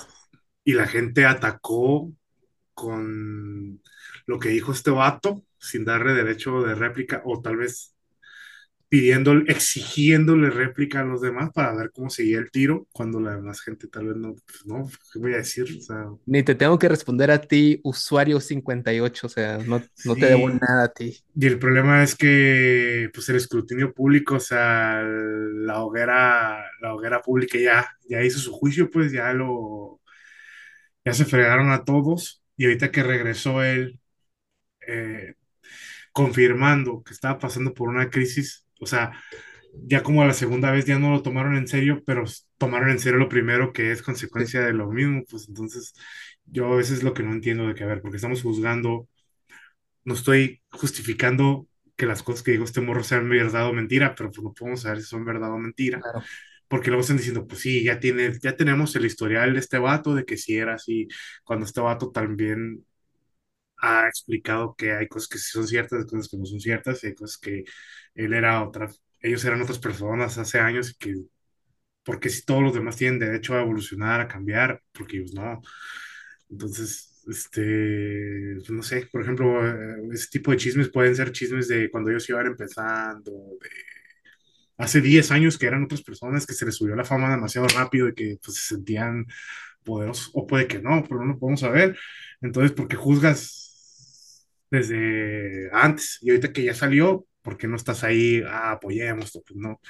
Y, y es el problema de, de las figuras públicas, es que, que se vuelven al final un- una caricatura, pues un- Sí, ahorita que dijiste eso de se volvió meme, es el güey. No lo he pensado así del. Sí, hay una imagen muy viral que es más a favor de los hombres, ¿no? No voy a hacer división hombres y mujeres, Ujú. pero que ponen cuando Kanye West tuvo un colapso mental, todo, y sale una, una imagen muy particular de él llorando. Cuando Will Smith le contó a su esposa que le puso los cuernos y que también es un meme. Cuando Richard Farrell igual este, tuvo este colapso mental, se volvió meme la premisa es, cuando el hombre está mal, no lo toman en serio, yo no lo quiero ver así, es el por qué cuando una desgracia humana lo vuelven meme. O sea, dejo contexto diferente, por ejemplo, de la crítica de siempre de la cotorriza, de cómo se burlan de esto, no, ellos no le están poniendo nombre. Aquí sí, tú, Richo Farrell, Kanye West, Will Smith, eres un meme de tu desgracia. Tu desgracia es un meme. Algo para hacer reír a la gente. Dices, güey, ¿en qué momento normalizamos esta parte? Y otro meme, o sea, Britney, por ejemplo. Ah, hizo Oh, un Britney. Hizo un Britney. Este, porque se queda el meme porque no llegó al punto que sigue, que es... Y ahí sí, ah, qué artista, es un héroe porque se quitó la vida haciendo lo que le gustaba, nadie lo comprendió, pero como no llegaron a ese punto, jaja. O O sea, los como que que como que idealizan al lo, club de los 27. ¿Mm? O sea, tipo, o como que lo ven como que, ja, como no te quitaste la vida, pues vamos a reírnos de qué te pasó, porque la tendencia dice que te deberías de haber quitado la vida para poder lograr ser el artista completo que eres. va a ser una leyenda. Dices, güey, Entonces, desde... ¿Por qué no estás cuestionando por qué estos famosos se quitaron la vida a los 27 años? Que uno como morrillo, dices, güey, pues, ya eran adultos o todo eso. Yo en un mes cumplo 27 años, es el güey, soy un niño. O sea, espérame, estoy chiquito y hay gente que ya se mató. Sí, güey, yo tengo 32, entonces, eh, entonces te digo, sí, sí, sí, sí veo eso. Y ahorita que, y yo ahorita que estoy en el mundo de, metido en este mundo de gente que es pública, gente que es conocida, sí, sí logro entender que si tienes una tendencia o si vienes con algún pedo mental sin tratar, sin trabajar, se entiende por qué escala demasiado rápido, pues porque Sí, una persona que no tiene tanta atención, recibe puede, pues puede como que, ah, no, no es tan fácil que te dé un colapso a alguien que todos los días está recibiendo demasiada atención. Entonces, eh, siento yo que, que es eso. Eh, te, te digo, he aprendido a base de, pues, de todos mis compañeritos en Claro, este mundo a no, no caer en eso. Y al- algo que yo siento que a mí como persona me ha ayudado a tal vez todavía no caer en esos pedos, porque también hay mucha gente nueva en este mundo de que "Ja, yo voy a revolucionar la comedia porque voy a hablar de estos temas y así, ¿no? Y ah, ok. Eh, a mí lo que siento que me ha ayudado es que me agarró grande. O sea, este pedo de que se, se viralizaron las cosas, que me agarró ya, ya mayorcito.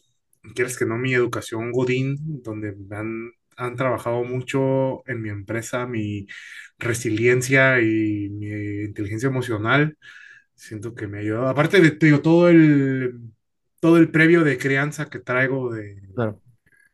de, de trabajar mucho mi autoestima y, y así. Pero, pero sí, muchos artistas veo que sí se les va a uno porque tienen muchas ideas en su cabeza y a veces siento que esas ideas como que les causan mucho ruido y a veces el hecho de buscar apagar las, las voces que no necesariamente es esquizofrenia eso, ¿no? Simplemente tienen tantas ideas y quieren ejecutar al mismo tiempo que, porque son muchos muy inteligentes, pero tienen la- la- las ideas muy No dispersas. sintetizan nada. Entonces como que el quererlas llega alguien y como que no, mira, si, le, si te tomas esta madre, tus ideas se van a aclarar. Y sí, el problema es que luego se vuelve una adicción porque no, no aprendes a canalizar tus ideas, simplemente es, si me meto esto ya puedo pensar. Y sí, sacas muchas genialidades porque siempre has sido un genio, el problema es que pues, no, no, siento yo que no acudiste con la persona correcta para que te ayudara a canalizar todas esas ideas que tenías en tu cabeza y tomaste el camino rápido, que es, eh, me meto algo, ah, mira, pienso perrísimo. ¿Y qué pasa si me meto dos? Ah, pienso más perrísimo. ¿Y qué pasa si me meto tres? Ah, pienso súper perrísimo, pero ahora pienso en 4D y ahora gente que me está hablando y me está persiguiendo. Y eso es lo que yo siento que a muchos artistas les pasa. pues. Eh, Yo, yo soy una persona que me gusta pistear, pero pues no, no me meto droga todavía, ¿no? No lo puedo asegurar, pero no, no, bueno, al menos ahorita. no me meto nada de sustancias porque siento yo que al día de hoy todavía no necesito tal vez este, nada para hacer ideas. También yo me lo pongo como un reto. Por eso, por ejemplo, lo- los consejos, cuando empezó con, las, con, la, con, con los consejos, me reté a que lo tenía que contestar en los 15 segundos que duraba la historia en ese tiempo. Entonces lo tengo que, digo, lo tengo que responder así, en ese tiempo. Y ya. Ahorita que te hago un minuto ya se me va el tiempo a veces duran más. Pero yo mismo me pongo mis autorretos que son, que son este, como lagartijas mentales que yo solo Sí, me hago. Entonces, sí, sí, sí pienso que a veces estamos muy mal asesorados o a veces no nos rodeamos de las personas correctas y poquito ahí flaqueado que nos agarren o poquito necesitados de crear que estemos y una mala decisión y se nos, se nos puede ir, se nos puede ir de las manos eh, las, las cosas. Digo, este amigo ahorita, lo bueno, según yo tengo entendido, ya salió, ya, ya está tranquilo y va a volver, porque el vato, digo, no deja de ser un genio. Nada más que siento yo que nosotros como público que estábamos ahí, lo agarramos más como modo de risa, de, entre- de mero entretenimiento, que como en realidad una persona estaba pasando por una crisis muy fea. Y que sí, había gente que sí estaba mostrando cierto grado de empatía, pero también siento que eran como muchas frases vacías. Digo, y te- digo yo que soy gordo, este, o- gordo en proceso de estar bajando de peso, que a veces siento que la gente te da, te da palabras de aliento, pero nada más como que por cumplir, por decirte la palabra de aliento, pues. Sí, por sentir que ellos ya hicieron su acción buena. Lo importante es que lo haces por salud, amigo. Y yo, ah, ¿y eso qué? No, la salud es importante. Y yo, ah, sí. ¿Y qué? Bien de dientes para afuera, pues, nada más por cumplir, como para que vean mi comentario que estoy apoyando a, Sí. a alguien, pero en realidad no estás entendiendo lo que está pasando o lo estás viendo como que, oh, él es muy incomprendido porque nadie está entendiendo por la no, tampoco queda justificar, o sea, espérate, hizo- también hizo, eh, provocó un daño a externos, pues, entonces tampoco vamos a perdonar, no, no- no- la palabra no es perdonar, pero tampoco vamos a justificar todo lo que hace. Hay que entender de dónde viene y a partir de ahí empezar a trabajarlo, pero el problema es que el mundo del entretenimiento nos tiene tan acostumbrados a estar radicalizados que no, él tiene razón, o los otros, o los otros no. Entonces, mm, pues no. Hay, hay un capítulo de South Park, es que uno ve clips de South Park en TikTok. Me, dices, me "Güey, amo South Park, güey. Era una caricatura que solo aumentaba madres. No, hay No, de no, no. que digo, no. Ay, hijos de su pinche madre. Por ejemplo, hay un capítulo de Britney Spears donde justamente cómo la gente buscó que, que se jodiera Britney Spears en, en- en ese sentido psicológico y mil temas de más de la crítica así directa y justamente toma, hay, hay un capítulo en el que escriben un libro que solo mentaba madres y que se hizo la división de que oh, no, es una persona muy conservadora, es escritor que la chingada y otros del, no, está diciendo claramente que esto y los niños, güey, no hay ningún significado, lo escribimos para que nos diera risa y para decir groserías y la gente no los toma, no los decía, no, ¿cómo crees? ¿Cómo vas a saber la intención del autor? Dices, si yo soy el autor. Sí, pues yo lo escribí. ¿Cuál fue tu? ¿Y qué quisiste? Una vez me preguntaron, oye, ¿qué mensaje quisiste tirar con el chiste donde hablas de que cuando los gordos van en un antro y la gente se quita sin saber que cabes? Yo, pues nada, que me pasó y me dio risa. No sé, ¿cómo? ¿No estás diciendo de entonces a la gente que no prejuzguen a los gordos y que yo, no, nada más se me hizo chistoso decir eso. Sí, es una anécdota cagada más. Sí, se me hizo chistoso. Y que ya ahorita me hay gente que le puso como que demasiada atención a la intención de mi crítica social. No sé, ni siquiera sabía que estaba haciendo una crítica social y que está bien, si lo quieres ver así, está bien. De que lo estás poniendo sobre la mesa, que estás hablando de la gordofobia, de no sé qué. Yo, yo, según yo, nada más estaba hablando de que la silla se me quebró una vez que me senté. No sé, ajá, pero estás poniendo en. Yo, ah, ok, eh, sí, eso quise decir. Sí, como me cachaste. Clara, sí, claramente eso fue lo que yo estaba buscando al momento de escribir un chiste. Y, y- y a veces eso siento yo, que luego buscan que, creo que el Rosarín lo dijo, ¿no? Que quieren respuestas rápidas para problemas complejos. Sí. Este, y pues a veces en ellos, como son personas muy influyentes, son personas que uno, uno admira por las cosas que dice, piensan que ellos son la respuesta definitiva, cuando pues no, ellos también tienen un chorro de preguntas. Entonces, pues está bien tomar las cosas positivas que tiene uno, pero también uno aplicarlas en uno, pues, o sea, no porque a él le salgan a uno le van a salir. Sí, y retomando la, tangente de, de los temas emocionales, que me dices que el, tiene, gracias a Dios te tocó grande esta situación, las enseñanzas de tu familia y todo, pero ¿cuándo fue la última vez que pensaste en ti mismo? Hace rato. Ajá. Sí, diario pienso en mí. Diario. Eh, este sí, este sí, este, este consejo sí lo hice con toda la intención de, de mandar mensaje, porque digo, algunos consejos sí traen, sí traen mensaje, pero no todos. Eh, o sea, Subliminal. Sí, o sea, sí trae mensaje, pero, o sea, trae mensaje intencional y otros, digo, es de rebote. Eh, cuando yo les digo que tú debes de ser tu propio compa o tu mejor compa, o sea, tu mejor compa debe ser tú, eh, es algo, una filosofía con la que yo he cargado también desde niño, porque es que si no te quieres tú, no puedes querer a los demás, porque no sabes qué es querer. Si no te haces querer, ¿cómo vas a querer a otra No persona? puedes dar lo que no tienes.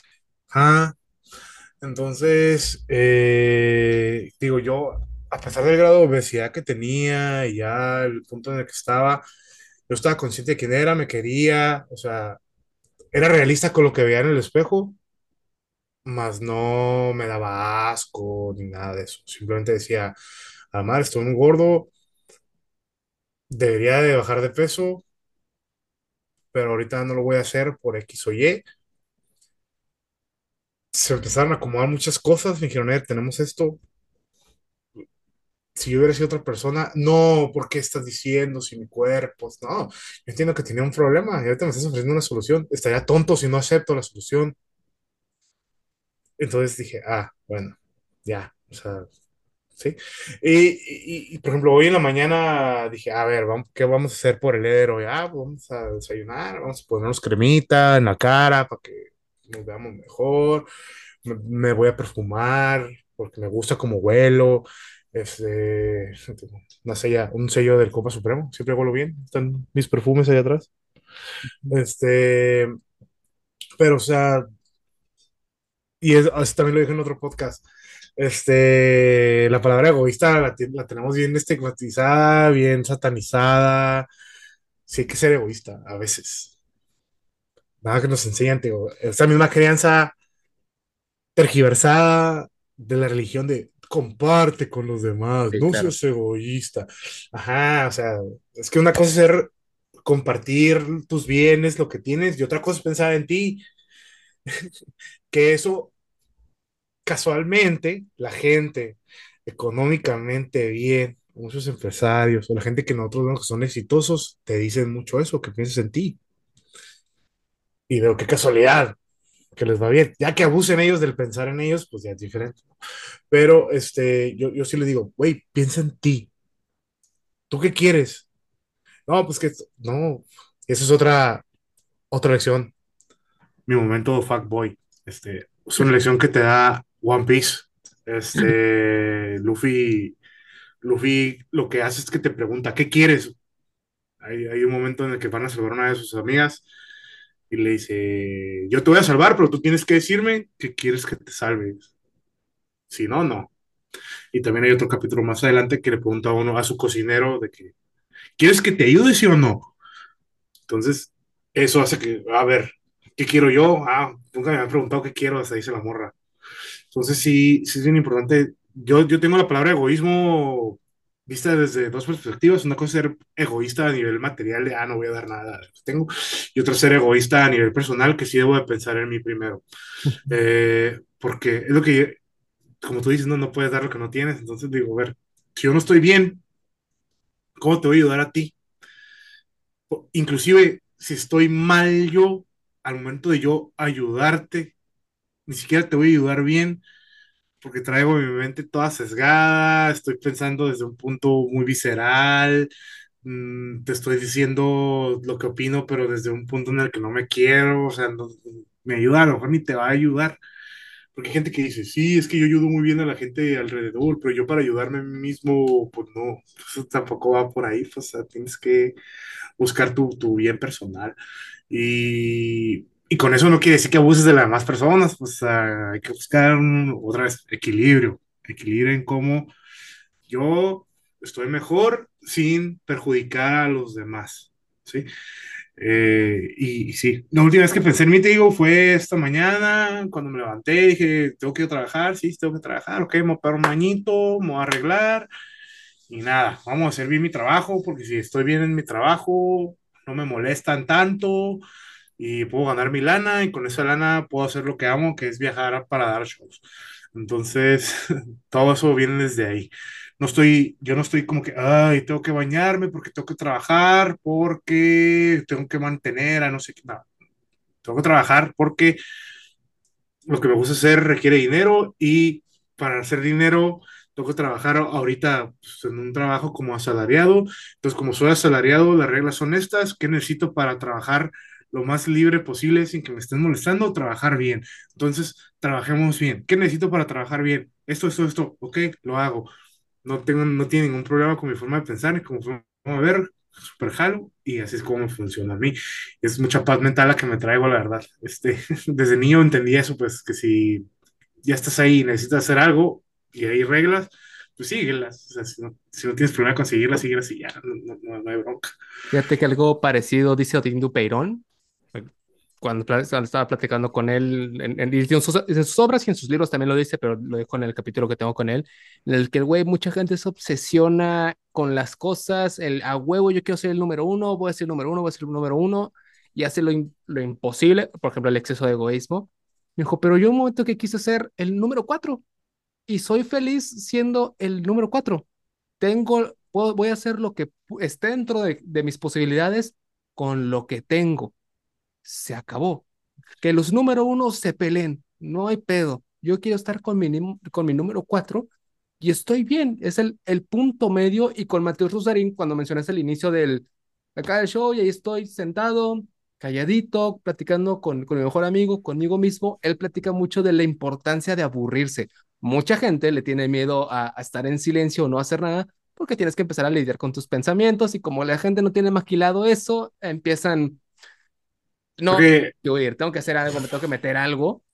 Mateus, Mateus creo que también habla, creo que es Sócrates, que es el que explica que el ocio es el es como el, es como la, la clave para la creatividad y como Sí, para el artista. O sea, tienes que estar haciendo nada para poder hacer cosas.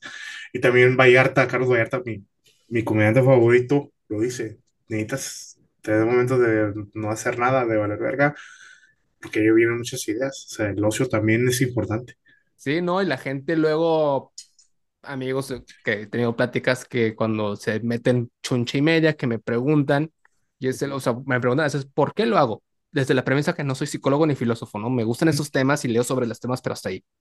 Y es el, a ver, y empieza la pregunta del, ¿cuándo fue el día que pensaste en ti mismo? No, pues nunca lo hago yo, ¿por qué no lo haces? Y empieza pura mayéutica, puro preguntar por qué, por qué, por qué, hasta que llegan a la conclusión del, sí, no sé estar sola o solo, no soy capaz de lidiar con mis pensamientos, prefiero estar distraída, viendo algo, escuchando algo, metiéndome algo, porque no tengo que lidiar conmigo mismo. Y es el, exacto, ese es el tema, estás tan sobreestimulado todo el día que ahí tengo un amigo músico, entonces que lo fui a ver tocar, lo vi tocar hace un par de días, y lo mismo, que tiene un bloqueo y es el, güey, pues estás tomando todo el perro día, estás metiéndote mierda todo el día, ¿en qué momento estás tranquilo y dices, ok, voy a pensar claramente? Ujú. Empezó poco a poco a dejar las cosas y ya me empezó a, me escribe de repente del, güey, ya tienes razón, creo que no es necesario estar drogado todo el día para pensar ideas creativas. Yo sí, güey, eso solo los Beatles que se metían en mierdas y les salía.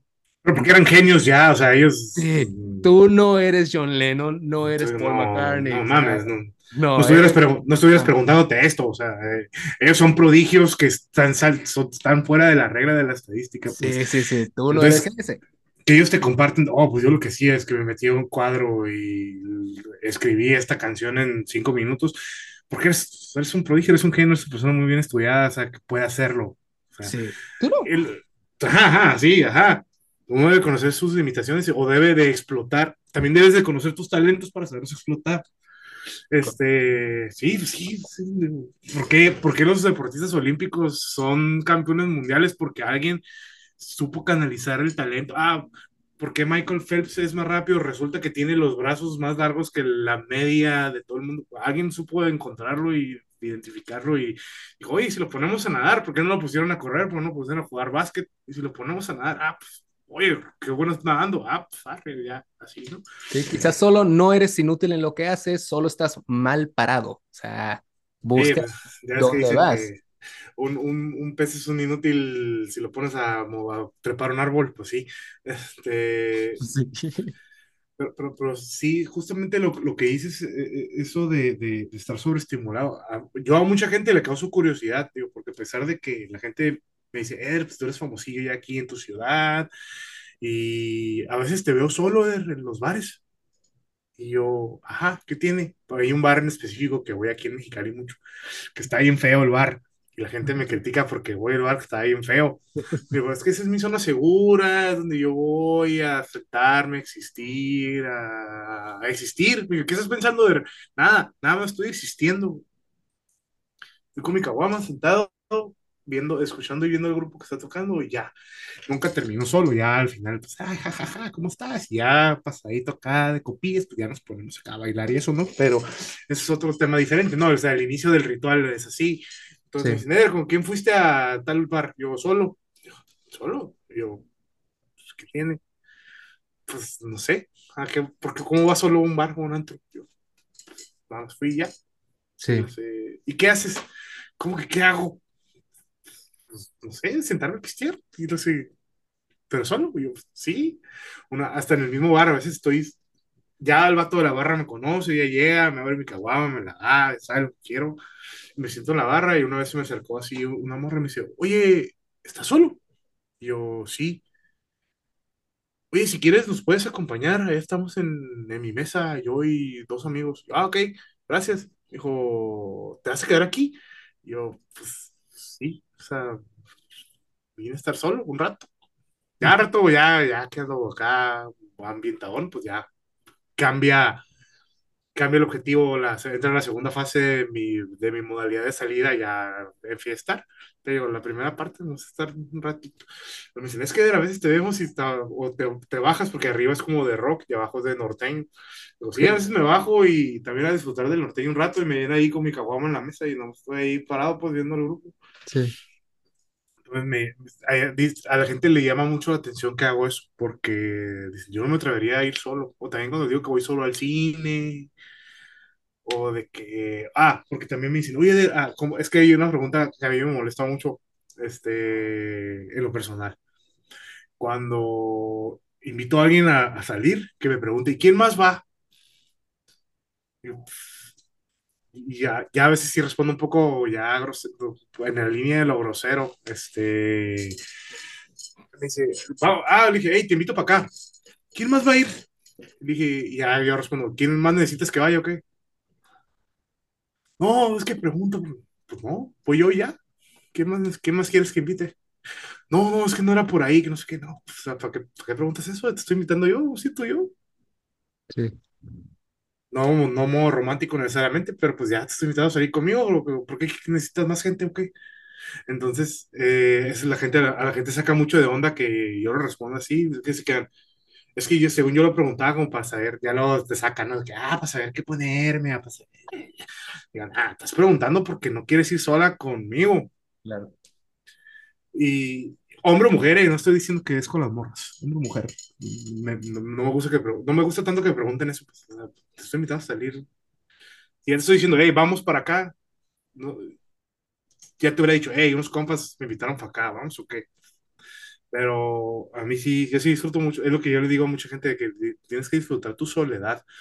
Me ha tocado conocer a, a gente que no saben estar solos y siempre mi experiencia personal me ha dicho que la gente que no sabe estar solo siempre tiene problemas en sus relaciones personales, porque se acercan, con, tengo un chiste de que yo salía con muchas morras con hijos, ¿sí? como más solteras, real. Este, algo que yo entendí es que muchas de esas chicas se me acercaban porque me veían a mí como ya mi seguro, ¿no? O sea, ya fracasé en tantas relaciones que el gordito ese, nerdito, que tiene su trabajo estable, él va a ser mi pareja. O sea, y ya una vez le dije a una morra, así la confronté, le dije, tú me estás viendo como el papá de tus hijos, no me estás viendo como tu pareja. Y se quedó así. Digo, ¿qué? O sea, ¿vas a salir conmigo o quieres lo que yo significo para ti en el futuro? Y eso es parte de no saber estar solos, porque terminan sus relaciones con muchos problemas y de volada están buscando una, y es también algo que yo le digo mucho amigas mías que me, a veces me cuentan sus, sus situaciones. Y es que le digo, el que estés buscando una relación a huevo, uno me dice que no sabes estar sola, y dos, el que la estés buscando hace que ignores red flags que están ahí, pero como la estás buscando y tienes miedo a equivocarte otra vez, las ignoras. Se quedan así, ¿cómo? Sí. Digo, o sea, ya como que, ah, él me gustó y él se ve amable y ya decidí que él, ojalá, ojalá se haga algo con él.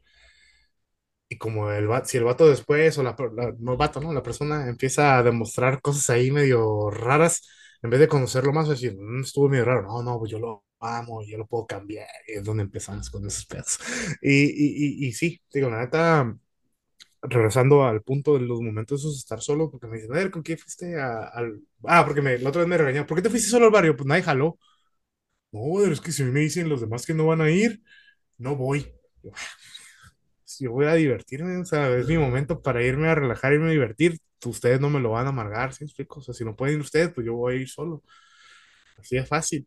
Por, y, es lo, y eso viene empatado con la filosofía que ahorita traigo de no hacer planes cuando se trata de ocio. Este, Eder, vamos a ir a, vamos a ir a un antro. Arre, vamos el sábado. ¿Cuántos van a ir? ¿A qué Ah, no sé, vamos el sábado, vamos en este antro ya. Porque estamos planeando, porque tienes que tener tan calendarizado y planeado tu momento de diversión. Vas a divertirte, vas a no pensar, vas a, a salir de la rutina de tener un horario para las cosas. Y, y, eso siento yo que me ha funcionado a mí como que a relajarme, a eso, porque digo, es que es lo que le digo, hacer tantos planes hace que si no te sale uno, te frustres. Entonces es como que, Eder, el sábado vamos a ir cuatro amigas, dos amigos, yo aquí en esta mesa a esta hora, con una que te cancele, ya te vas a agüitar. Sí, ya se va a la mierda el plan. Entonces yo me dicen, eh, canceló, pues vamos de todos modos. No, que... Entonces, lárguense, yo ya había separado hoy para destruirme, o sea, destruirme, o sea, ir, Sí. irme a tirar barra y ya, lo siento, yo me voy a ir. Y hay gente que ya después como que me agarran el rol y me dice, eh, ¿puedo ir contigo? Y yo, vente, güey, pues, vas a dar el día. Y, y, y, y eso es algo que estoy como que defendiendo mucho con, con las personas que, que están a mi alrededor de... No planes tanto cuando se trata de ocio, o de diversión, o de... O sea, ¿por qué le pones, por qué le pones estructura de jale o de horario escolar a tu diversión, güey? O sea, qué feo, ¿por qué haces eso? Y se quedan así, es que le estás poniendo horario, güey.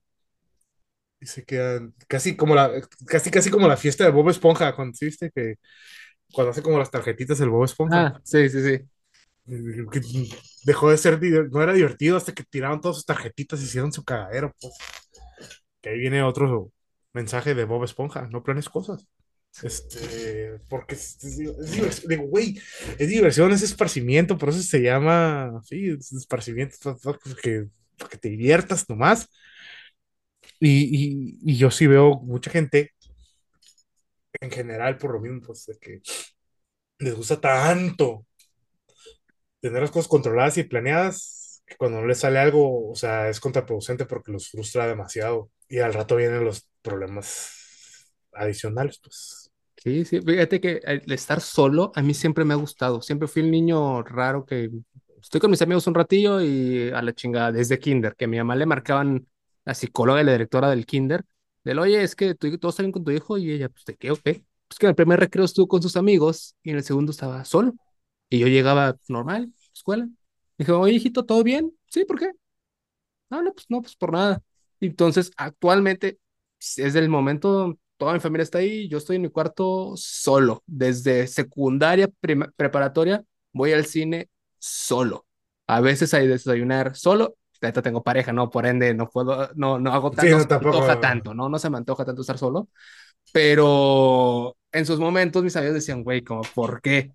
Actualmente, ya de repente mis amigos suben en su Instagram de date conmigo mismo y es el, ¿qué onda, puto? No que en su momento, oye, ¿qué pedo? ¿Qué ¿Qué te pasó, papito? de eso se trata? Estar solo. ¿Y qué piensas? Nada, a veces estoy en, disociando en modo salvador, sal- sal- modo salvapantallas. A veces estoy, pues, macaneando parte de la ansiedad, parte también del, pues, me gusta la filosofía, estoy, pues, reflexionando cosas. A veces sí me toca, pues, alinear, me gusta ir a terapia y todo, alinear ciertas cosas que tengo que alinear, o simplemente estar ahí. Quiero ver una peli solo. Quiero mí- estar diseñando solo. A mí unos amigos una vez me torcieron que estaba en el espacio, estaba como que... Y me, re- me regresaron. O sea, me dijeron, Eder, yo, ¿qué feo, qué feo? ¿Qué estaba haciendo, güey? Yo, me, le dije, me puse, me puse en modo ahorro de energía, güey, muéveme el mouse de vez en cuando, güey. Muéveme el mouse ahí como porque ya estaba en modo así, igual acá protector de pantalla, así, estaba ya con la banderita del Windows, así, ¿no? Y me dice, ¿neta? Eder?". Sí, o sea, estaba enfriando mi, estaba, estaba enfriando mi cerebro, supongo yo, no sé.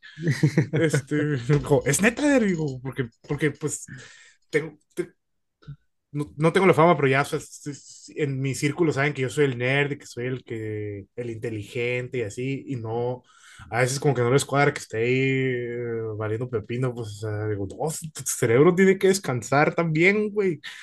Y, y- o a veces, por ejemplo, en los shows se saca la gente de onda porque pues, yo soy una persona muy social de que, ah, hola, ¿cómo estás? Jaja, pum, pum.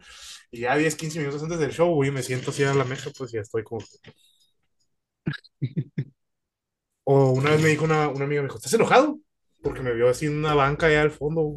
No, ¿por qué? Pues, que estás acá solo. Y yo, pues, no, estoy pensando qué voy a decir. Y le dice, ah, ¿y no estás enojado? yo, no, estoy concentrado. Es diferente. Hubo un vato que me puso en un comentario en un video porque estaba explicando eso, ¿no? Dijo, sí, Eder, Eder es muy sociable y cotorreo lo que quieran, pero una vez en un show lo vi sentado en la barra del bar donde se presentó, sentado así solo, así, tomando. Yo, pues sí, es parte de. Estaba haciendo Team Harold conmigo mismo, pues a ver, ¿cómo- ¿qué vamos a hacer, güey? ¿Qué Team vamos a Back. decir? Sí, Team Back, o sea, hey, todo mi equipo, ¿quién? Yo. ¿Qué vamos a decir? Esto, esto, sí, sí, vamos a decir esto, ah, sí, arre. Y ya. No lo digo en voz alta porque ya siento que se, Es- ya es estaría más raro. Sí, ya sí. estaría más raro, sí, sí, sí, sí conmigo, pero no en voz alta. pues. Este, hay, hay un segundo momento. Hay un anime que se llama My Hero Academia. Me mama. Perrísimo. Y pues el Midorilla empieza a hablar y sale Ah, como sí, con las sí. letritas de que habla, piensa en voz alta, pues de que dice, y si lo hacemos eso, que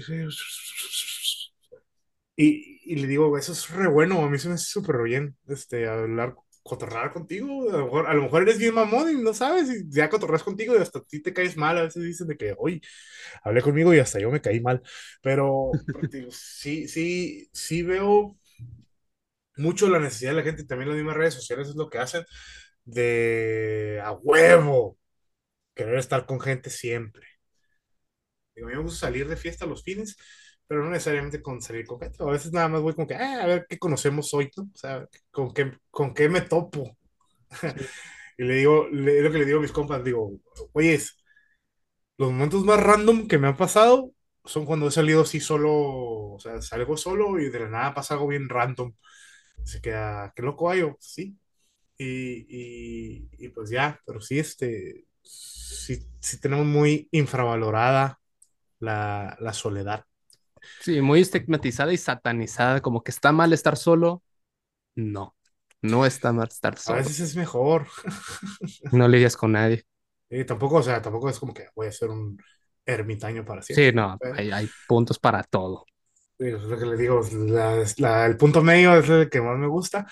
Este, pero sí, o sea, ya como que, ah, ya, ya me eché mi caguama, ya, ya entré en ambiente, ahora sí, voy a aquella mesa que, que me dijeron y ya, un poco torre de convivir, pero ya, ya conviví conmigo, pues ya hice lo, lo que tenía que hacer. Pero, pero sí, digo, bien importante darse tiempo para uno mismo. Y para cerrar la entrevista, amiguito mío, imagínate, tocamos madera, obviamente, Ajá, que tú sabes que te vas a morir pronto, ¿no? Si te dan un año con relojito, te vas a morir en un año.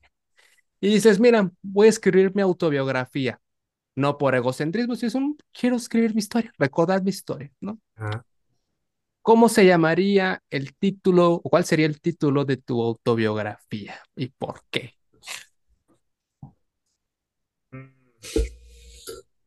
¿Cómo se llamaría?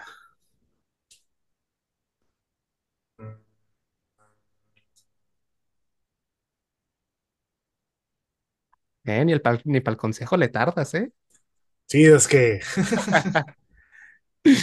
es que va como por ahí, pues, o sea, sí diría como que el, el compa que logró trabajar sus inseguridades o algo así, pues. Eh, sí, sí, sí, sería como que Ed Rivera, el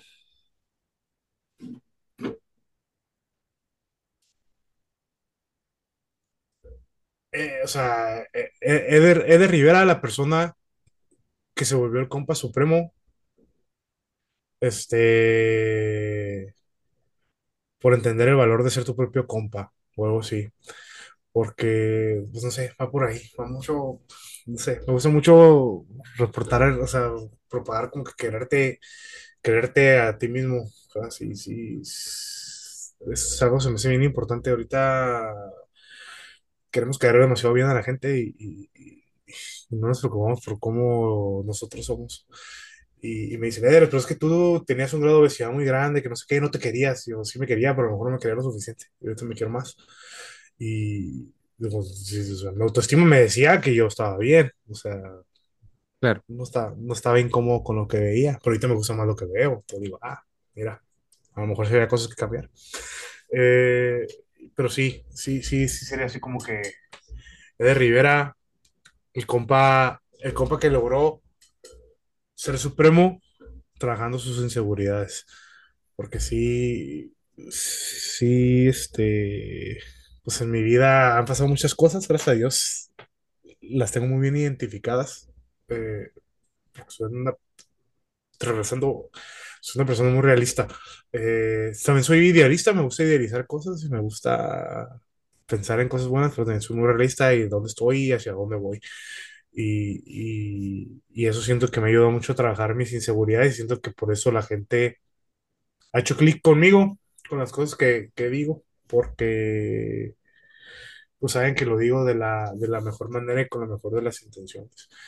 Y no busco, digo, no busco cambiar el mundo, pero si, te, si les ayudo en algo, excelente por mí. Premio doble. Efectivamente, pues amiguitos, se nos acabó el tiempo. De verdad, muchas gracias por volverte a pasar por acá. La primera entrevista fue más a la parte técnica de cómo se lo estando, pero ahorita ya nos fuimos un poquito más lo que piensas, cómo ves las cosas, un poquito de dinámica en la parte de la religión, pero se puso, se puso intenso eso. No, no, no sabía que, que podía platicar tanto acerca de eso. no, de todo lo que nos falta, Entonces, no sé si quieres agregar algo más antes de irnos.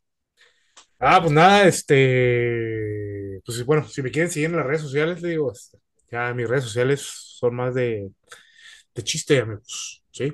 Eh, mi compa Eder me pueden encontrar, ya saben, TikTok, Instagram, eh, YouTube.